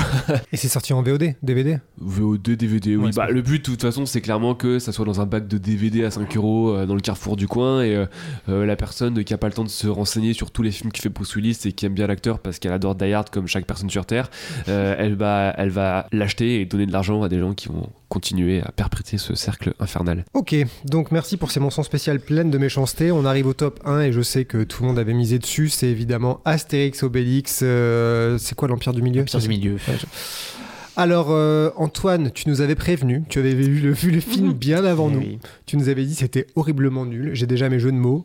Critique qui va canner, c'est ça? Et moi, il faut quand même que je rappelle que euh, j'ai- donc j'ai eu la chance, entre gros guillemets, de voir le film en décembre 2022, alors que le film sortait en février. D'ailleurs, pour l'anecdote, je l'ai vu du coup la même semaine qu'Avatar 2. Euh, donc, euh, ça a été quand même l'un de mes plus grands euh, grands écarts de l'histoire de ma cinéphilie. Et, euh, et j'ai, bah voilà. Enfin, je pense, je vais te laisser plutôt en parler, mais euh, moi, sur le moment, j'en suis sorti en disant, mais c'est bon, on va pouvoir s'en payer une tranche, c'est, génial. Et en même temps, plus j'y repensais, plus je me disais, et en même temps, je pourrais juste m'en moquer, mais il y a quelque chose de tellement pire derrière dans le système qui produit ces trucs-là et dans tout ce que ça veut dire aussi, qui euh, au fond a fait que bah, j'ai mis une étoile et on en a parlé euh, avec beaucoup de véhémence sur le site, mais euh, avec euh, en même temps voilà une, une méchanceté qui était nécessaire pour parler d'un film aussi puant. C'est peut-être ça le truc avec euh, Astérix, Obélix, euh, euh, l'Empire du Milieu. Je suis de deux d'oublier le titre à chaque fois. C'est que tu l'abordes de deux manières. C'est le film en lui-même et le produit que c'est. Si on regarde le film en lui-même, euh, alors je suis pas le plus grand fan d'Astérix en termes d'adaptation en prise de vue réelle, mais par exemple, je sais que au service de Sa Majesté, je trouvais qu'il y avait un truc qui était à peu près qui fonctionnait, quoi, qui était fonctionnel. Je trouve que là, on descend vraiment en termes de qualité de juste de simple divertissement, quoi, de simple film, de simple filmons des gens qui parlent, filmons des gens qui marchent, filmons des gens qui se battent. C'est quand même sacrément fade et moche visuellement en termes de photos. Il y a beaucoup de thunes parce que ça se voit dans les costumes, les décors. Il y a plein de scènes avec plein de gens. Il y a des scènes avec euh, des grands plans larges de bataille et tout ça. Mais globalement, j'ai beaucoup de mal à me souvenir d'une seule image du film, tellement c'est quand même euh, vraiment. C'est un peu galvaudé comme terme, mais ça fait vraiment téléfilm de luxe, quoi. C'est beaucoup, beaucoup de thunes et vraiment pas beaucoup de regard de mise en scène. Et euh, bon, on pourrait parler de l'humour aussi, parce que ça, c'est quand même assez catastrophique. Les moments de. Je vois Déborah qui se décompose sur le mot humour. Oui, c'est une comédie. Sache que c'est classé comme comédie sur Allociné. Euh, mais on la cherche parce que, là, encore une fois, c'est facile de dire oui, la comédie, c'est subjectif. Tout le monde n'aurait pas la même chose. C'est évident. Euh, le fait est que je me demande si vraiment des gens ont rigolé. Je dis pas ont été amusés, ont esquissé un vague sourire parce que bah, t'es kidnappé, t'es dans la salle, du coup, euh, pour ta santé mentale, tu dis que t'as envie de sourire au moins une fois dans cette comédie pour laquelle t'as payé. Mais c'est quand même, là encore une fois, il n'y a pas de timing comique, là, la manière dont les gens parlent, dont, les dialogues sont censés fuser, les échanges entre Astérix et Obélix. Pourtant, euh, avec Anne et Gilles Lelouch, euh, ça va être drôle, on a déjà fait des comédies, ils sont censés avoir un minimum de savoir-faire, d'expérience. C'est compliqué de la retrouver de ce côté-là Quand on parle, pareil, de la galerie de casting de second rôle, Cotillard, Cassel et tous les autres, bon, c'est pas des manches, a priori, ils ont déjà fait des films dans lesquels ils étaient euh, plus ou moins talentueux, même si ça dépend des points de vue et qu'on n'est pas tous d'accord là-dessus. Mais encore une fois, en fait, c'est fou de se dire la somme de talent qu'il y a jusqu'au tout petit petit rôle, dans une certaine mesure, avant de passer au guest euh, à la con, c'est qu'il y a des gens qui sont censés savoir faire le job. Et là, on dirait vraiment que tout le monde a été complètement en roue libre. On dirait que personne les a dirigés, que c'est pas dans un grotesque assumé, on n'est pas dans un cartoonesque total. Il y a des moments qui sont un peu cartoonesques et d'autres moments qui sont pas du tout là-dedans. Donc ça, ça a toujours le cul entre deux chaises. Donc c'est quand même un gros problème pour un film qui est juste. On nous a dit, ah, c'est un, si un simple divertissement, j'y vais avec mon neveu, ma tante et ma grand-mère. Bah écoute, on s'en fout, on trouve que c'est de la merde, voilà. Mais le fait est que tu vas voir ça avec une. euh, T'as juste, on va le voir en se disant, on va pas voir le prochain Scorsese, euh, on va voir un film qui est censé assurer un minimum le spectacle. Avec, euh, c'est un univers qu'on a tous, je pense, grandi avec Astérix d'une manière ou d'une autre. Moi, le premier des dessins animés, je les connais à archi par cœur. Euh, J'attendais pas une copie conforme des dessins animés, évidemment, mais on a vu à quel point la marque Astérix a pu être réinventée et les gens se la sont réappropriés de manière très différente pour le meilleur et pour le pire. C'est ça qui est un peu intéressant. Tu files les clés de la bagnole à quelqu'un. Peu importe ce qu'on pense de la bande de Canet, euh, c'est une bande du cinéma français qui est populaire. Il y avait de quoi faire un truc qui allait fonctionner un minimum. Et c'est ça que je trouve effarant dans ce film, c'est que même avec le minimum d'attente, c'est quand même sacrément vide et du coup sacrément énervant. Eh, C'est en fait c'est tout. Donc ce qui est intéressant dans la méthode, c'est que non seulement Pathé l'a présenté comme le plus gros budget euh, de l'année avec 65 millions de- d'euros de, de budget, mais en fait le paradoxe moi énorme et que t'évoquais, c'est qu'en fait le, le truc c'est que tu parles de roue libre et en fait c'est tout l'inverse, c'est que le film est tellement contrôlé que c'est pour ça qu'en fait il, il n'est rien puisque du coup euh, l'éditeur d'Astérix demandait non seulement à beaucoup jouer sur qui pouvait réaliser le film, donc il fallait que ça soit un réalisateur qui ait déjà eu plusieurs succès en salle, qui euh, ait fait un film euh, américain, qui euh, voilà, Et donc, un qui a- César aussi, César, non je crois. qui a eu un César, enfin. C'était euh, une espèce de case à cocher complètement absurde. Du coup, il y a deux personnes que- en France qui peuvent. voilà, c'est ça Et donc tu te retrouves avec Guillaume Canet qui en plus bon est quand même pas le voilà. Moi j'ai vu les petits mouchoirs et les petits mouchoirs d'eau et j'ai cru que j'allais mourir. Donc euh, quand tu te re- quand tu le mets sur ce truc là, tu te dis mais effectivement comme tu le dis, il a une bande quand même. Il a il y a ce truc où l'impro peut mener à quelque chose. Sauf qu'en fait euh, l'éditeur euh, d'Astérix, dont j'ai oublié qui c'était, euh, a demandé à ce que chaque réplique soit contrôlée. Tu dis, c'est absurde. Ce qui fait que Mission Cléopâtre, tout le monde kiffe, c'est que Chabat est allé chercher tous ses potes, il les a laissés improviser. Il, leur a donné des grandes lignes, mais en se disant, après, j'ai sélectionné ces talents pour qu'ils me donnent le meilleur d'eux-mêmes sur le personnage que je leur ai confié. Mhm.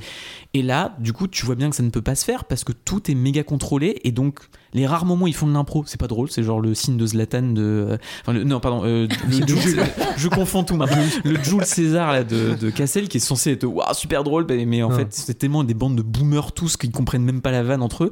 C'est.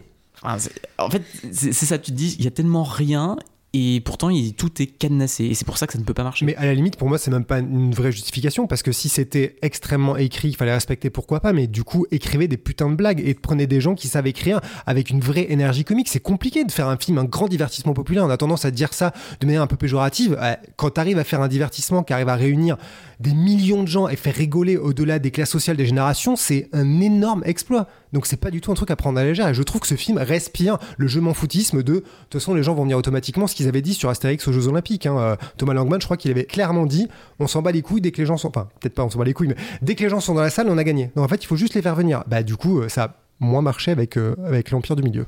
Bah, comme vous, évidemment, j'ai un peu eu l'impression de revivre l'hallucination de Brutus versus César. Sauf que derrière, il y avait, oublié. il y avait beaucoup plus d'argent. Et euh, au-delà du fait que les blagues ne fonctionnent pas et qu'il n'y a pas de tempo comique, moi, c'est surtout cet humour tellement réac. Euh, mais c'est au bout de 20 secondes, le film te le balance dans la gueule. Parce que Judith, toi, t'as pas vu le film. Non, mais Laisse-moi ça ira. laisse-moi te raconter juste les 30 premières secondes du film. T'as un plan large et t'as Astérix et Obélix qui sont dans la forêt, comme ça, ça se rapproche. T'as Obélix, il chantonne, il fait pop pop pop pop pop pop. pop. Et comme ça, de nulle part, t'as Astérix qui c'est fait. la musique de l'exorciste, Et comme ça, de nulle part, t'as Astérix qui dit non mais là Obélix c'est pas possible. On mange trop de viande et en plus euh, la recette de la potion magique, euh, on n'a pas assez de recul dessus. Là tu dis wow. Qu'est- Qu'est-ce qui est en train de, de m'arriver? Surtout que tu dis, bon, bah, peut-être qu'effectivement, euh, leur habitude alimentaire et tout, sauf qu'en fait, non, parce que Astérix, il se rend bien compte que s'il mange pas de viande, il est tout euh, fébrile et euh, du coup, il a plus de force. Et donc, du coup, il, est, il doit manger de la viande pour réussir et tout. Et puis, et puis t'as, t'as ce truc aussi sur euh, Cléopâtre, donc, euh, qui est jouée par Marion Cotillard, hein, qui a ramené Guillaume Canet, évidemment, qui, euh, du coup, bah, est une grosse chieuse castatrice. Castratrice, je ne sais jamais dire ce mot, ouais, voilà. Euh, et en gros, le film t'explique que, en fait, euh, sa gonzesse, euh, faut un peu montrer qui c'est le patron hein, et qui c'est qui porte le slip à la maison, Il euh, tout ça, tout ça. littéralement celui qui porte la toche pour la vanne et tu Ouais, fais voilà. mais- donc du coup ils vont se foutre de la gueule de César et de son petit glaive là qui sert de vanne Ah oui, dans le film pour ouais, genre petit La métaphore du sexe. Sauf qu'en fait, à la fin, donc tu dis, ok, tu fais de César un gros cuck, pourquoi pas, tu vois. Mais même pas, en fait. C'est genre, à la fin, il, il re- récupère Cléopâtre, et c'est genre, c'est elle qui revient à lui, et du coup, il gagne, quoi. Et tu fais, mais niquez-vous, en fait. C'est encore. Voilà, il y a ça, parce que du coup, bah, euh, au bout d'un moment, il se dit Bon, allez, vas-y, je vais faire un peu le bonhomme et tout, je vais lui dire de rester à sa place. T'as Cléopâtre, elle le regarde où Elle lui dit Bah, va te faire foutre mon coco. Et t'es en mode Hihi, bon, ok. Et puis à la fin, euh, il est tout penaud, la queue entre les jambes, du coup, il lui envoie un. J'allais dire un SMS, mais non, un pigeon voyageur, j'en sais Mais rien. c'est trop drôle parce qu'ils ont mis un son d'iPhone quand il Oui, arrive. voilà, le petit quick du Twitter, machin. Et euh, donc de là, il, bah, il s'excuse tout penaud et tout. Et tu dis, bon, bah c'est bon, il a compris que c'est pas comme ça, en fait, qu'on garde sa femme. Et en fait, bah non, parce qu'il a pas le temps d'envoyer le message que Cléopâtre, en fait, elle revient dans ses bras en mode, euh, oh, euh, t'es tellement un homme et tout, euh, j'avais pas remarqué et tout, elle lui saute dans les bras. Et voilà, et j'étais vraiment en mode, mais Mais de toute façon, globalement, tous ces personnages sont pas écrits. En fait, ça, tu racontes en express des trucs qui, en fait, tiennent quelques secondes, enfin, quelques minutes dans le film. C'est perdu dans un flot énorme. T'as plein de personnages et tout ça, en fait, c'est même pas vraiment caractérisé. C'est pas une sous-intrigue avec vraiment des enjeux. Bah, des- un peu quand même. quelques petits gags, ouais, mais du coup, c'est réglé, comme tu le dis, en quelques Oui. gags à la con. Tu vois, c'est même pas. Cléopâtre est absolument pas caractérisé. Jules César, j'ai l'impression qu'il dit quasiment rien, qu'il sert vraiment pas à grand chose. Donc, c'est même pas des personnages à part entière. Mais par contre, sa crise de masculinité, ça, ça fait partie du scénario et c'est un des arcs du personnage qui, en gros, euh, bah, pas d'autorité, il y a une petite caquette et voilà quoi. Ce qui pose un vrai problème aussi, parce que, enfin, on, on m'a, euh, notamment dans la critique, on a pu me reprocher de l'avoir dit, mais moi, il y a vraiment le côté boomer du film qui m'agace au plus haut point, parce que tu te dis, en fait, c'est ces mecs-là, on leur a confié 65 patates pour faire un putain de film Astérix, ils, ils ne sont plus du tout en phase, enfin, c'est tous des 40 cinquantenaires au moins, ils sont plus du tout en phase avec la société actuelle, et c'est tout le principe d'Astérix, tu vois, c'est, tu le confies à quelqu'un qui, dans le côté anachronique qu'amène Astérix et qui fait que c'est fun justement, tu c'est en phase avec son époque Astérix. Et là, t'as vraiment l'impression d'avoir un film qui a tellement 10 ans de retard, voire 20 ans de retard, à tel point d'ailleurs qu'il copie Mission Cléopâtre euh, et le fait mal à chaque fois. Mais tu te dis, mais c'est pas possible d'être autant en retard d'un point de vue sociétal sur un film grand public comme ça. Euh, moi, je trouve ça, mais d'une. Enfin, je vais pas dire dangereux, je vais pas pousser à ce point-là, mais, euh, mais euh, d'être autant déphasé du monde et inconscient, c'est assez dément. Ce qui amène d'ailleurs à l'autre truc qu'il faut quand même évoquer, c'est ce qui a fait pas mal rager quand le film est sorti, c'est évidemment Canet qui est venu faire la chouineuse en disant euh, non mais mon film il a coûté cher, faut aller le voir sinon il y aura plus de films français euh, tout court. Genre euh, oui d'accord l'industrie tient juste sur Astérix, merci, ok très bien. Alors qu'on sait pertinemment que le cinéma français existe par d'autres films autour. Et là cette espèce de prise d'otage du public euh, parce qu'ils savaient que leur film était euh, enfin, pourri de l'intérieur, euh, il fallait euh, le justifier en disant non mais ça a coûté cher, allez le voir parce que si on ne fait pas ce genre de blockbuster là, on fait pas des entrées, euh, personne n'ira voir du cinéma français et personne financera quoi que ce soit. L'enfer. Ouais, et pour, pour me faire l'avocat du diable, même si j'ai trouvé le film nul à chier, hein, flop 1 c'est très bien, je, juste pour re- revenir sur. Y a, bon, y a, déjà, il y a une blague marrante, donc c'est déjà bien. Euh, parce que, euh, Laquelle, la- voir si on est tous d'accord. blague, la blague du la blague sur le, le karatéka ou je sais pas quoi euh, Avec la gifle. euh, la gifle ouais Voilà, on est tous d'accord, c'est la seule Voilà. blague marrante du film, ok. Euh, bah, c'est la seule qui est un peu marrante parce qu'elle nous prend un peu de, Ah, le mec aveugle Eh ouais, elle, Ouais, elle- prend un peu de vitesse parce que tu Mm. t'attends pas quelqu'un a pas dit que euh, venait de Groland, que c'était piqué, euh, copié-collé Ah, sur Groland. ça m'étonne pas. ce serait pas étonnant, mais en tout cas, elle est drôle. Et, euh, et deuxième chose, c'est que il me semble qu'à l'origine, euh, Guillaume Canet ne voulait pas jouer Astérix. Et il voulait jouer Jules César. C'est pour ça que Marion Cotillard est Cléopâtre. hein. Euh, mais euh, Jérôme Sedou lui a dit Mais attends, non, mais tu serais super en Astérix. Ah oui, mais ça va être compliqué de réaliser le film, de le scénariser et d'être l'acteur principal. Ouais, mais je m'en bats les couilles. du coup, je pense que le Ouais, pauvre, ça, le ouais. pauvre euh, n'est pas non plus, euh, n'a pas eu non plus euh, la possibilité de, de faire au mieux. Enfin, je pense qu'il a fait au mieux. Et tu sens quand tu vois euh, certaines, euh, quand tu vois comment il a essayé de chorégraphier certains trucs, notamment la scène avec les pirates, etc. Non, mais tu vois, tu sens qu'il a voulu mettre du sien, de, qu'il a donné, qu'il a pas voulu faire un truc nul.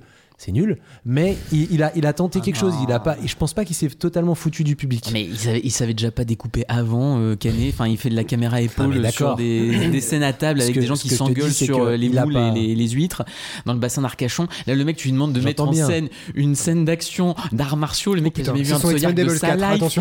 Le mec a jamais vu un Tsoyark de sa vie, donc je peux pas croire que le gars il sache mettre en scène des arts martiaux. Et tu regardes le truc, c'est découpé n'importe Je comment. ne dis pas que c'est bien, détends-toi. je, dis que je pense qu'il n'a pas été mis dans les meilleures dispositions pour réussir un film de toute façon dont il n'avait probablement pas les épaules pour le faire en général. C'est juste que c'est pas de chance pour lui que ce soit bah, lui qui le fait. Et pour euh, juste conclure sur les petits mouchoirs, nous finirons ensemble et tout le reste qu'il a pu faire, je n'aime rien et je trouve que les petits mouchoirs c'est un des pires films du, du cinéma français des 50 dernières années. Donc vraiment je ne défends pas Guillaume Canet, je trouve juste que le pauvre a vraiment pas eu de chance non plus vis-à-vis de ce Astérix. Je pense que je suis un peu d'accord avec toi sur le côté. euh, le, le vrai sujet, c'est l'aspect industriel du film, de se dire on file autant de thunes, on fait rentrer dans des cases. À quel moment avoir un César, c'est utile pour faire un très bon film tu vois? À quel moment un César a de la valeur à ce niveau-là pour faire un film à 66 millions qui s'appelle Astérix? Tu sais, En fait, c'est des cases qui sont un peu absurdes et c'est peut-être le retour de flamme après le Astérix d'Alain Chabat qui a été pas mal critiqué par les gens qui ont les droits et tout sur le côté. En fait, c'était pas un film Astérix, c'était un film euh, Les Nuls et la bande de Chabat. Euh, C'est justement pour ça que ça a marché. Et peut-être qu'après, c'est devenu très compliqué de faire des films. Alors, c'est peut-être l'équivalent d'un blo- d'un blockbuster. Peut-être que c'est le The Flash du cinéma français, tu vois, avec un côté un peu autodestructeur et truc qui implose sous nos yeux, quoi.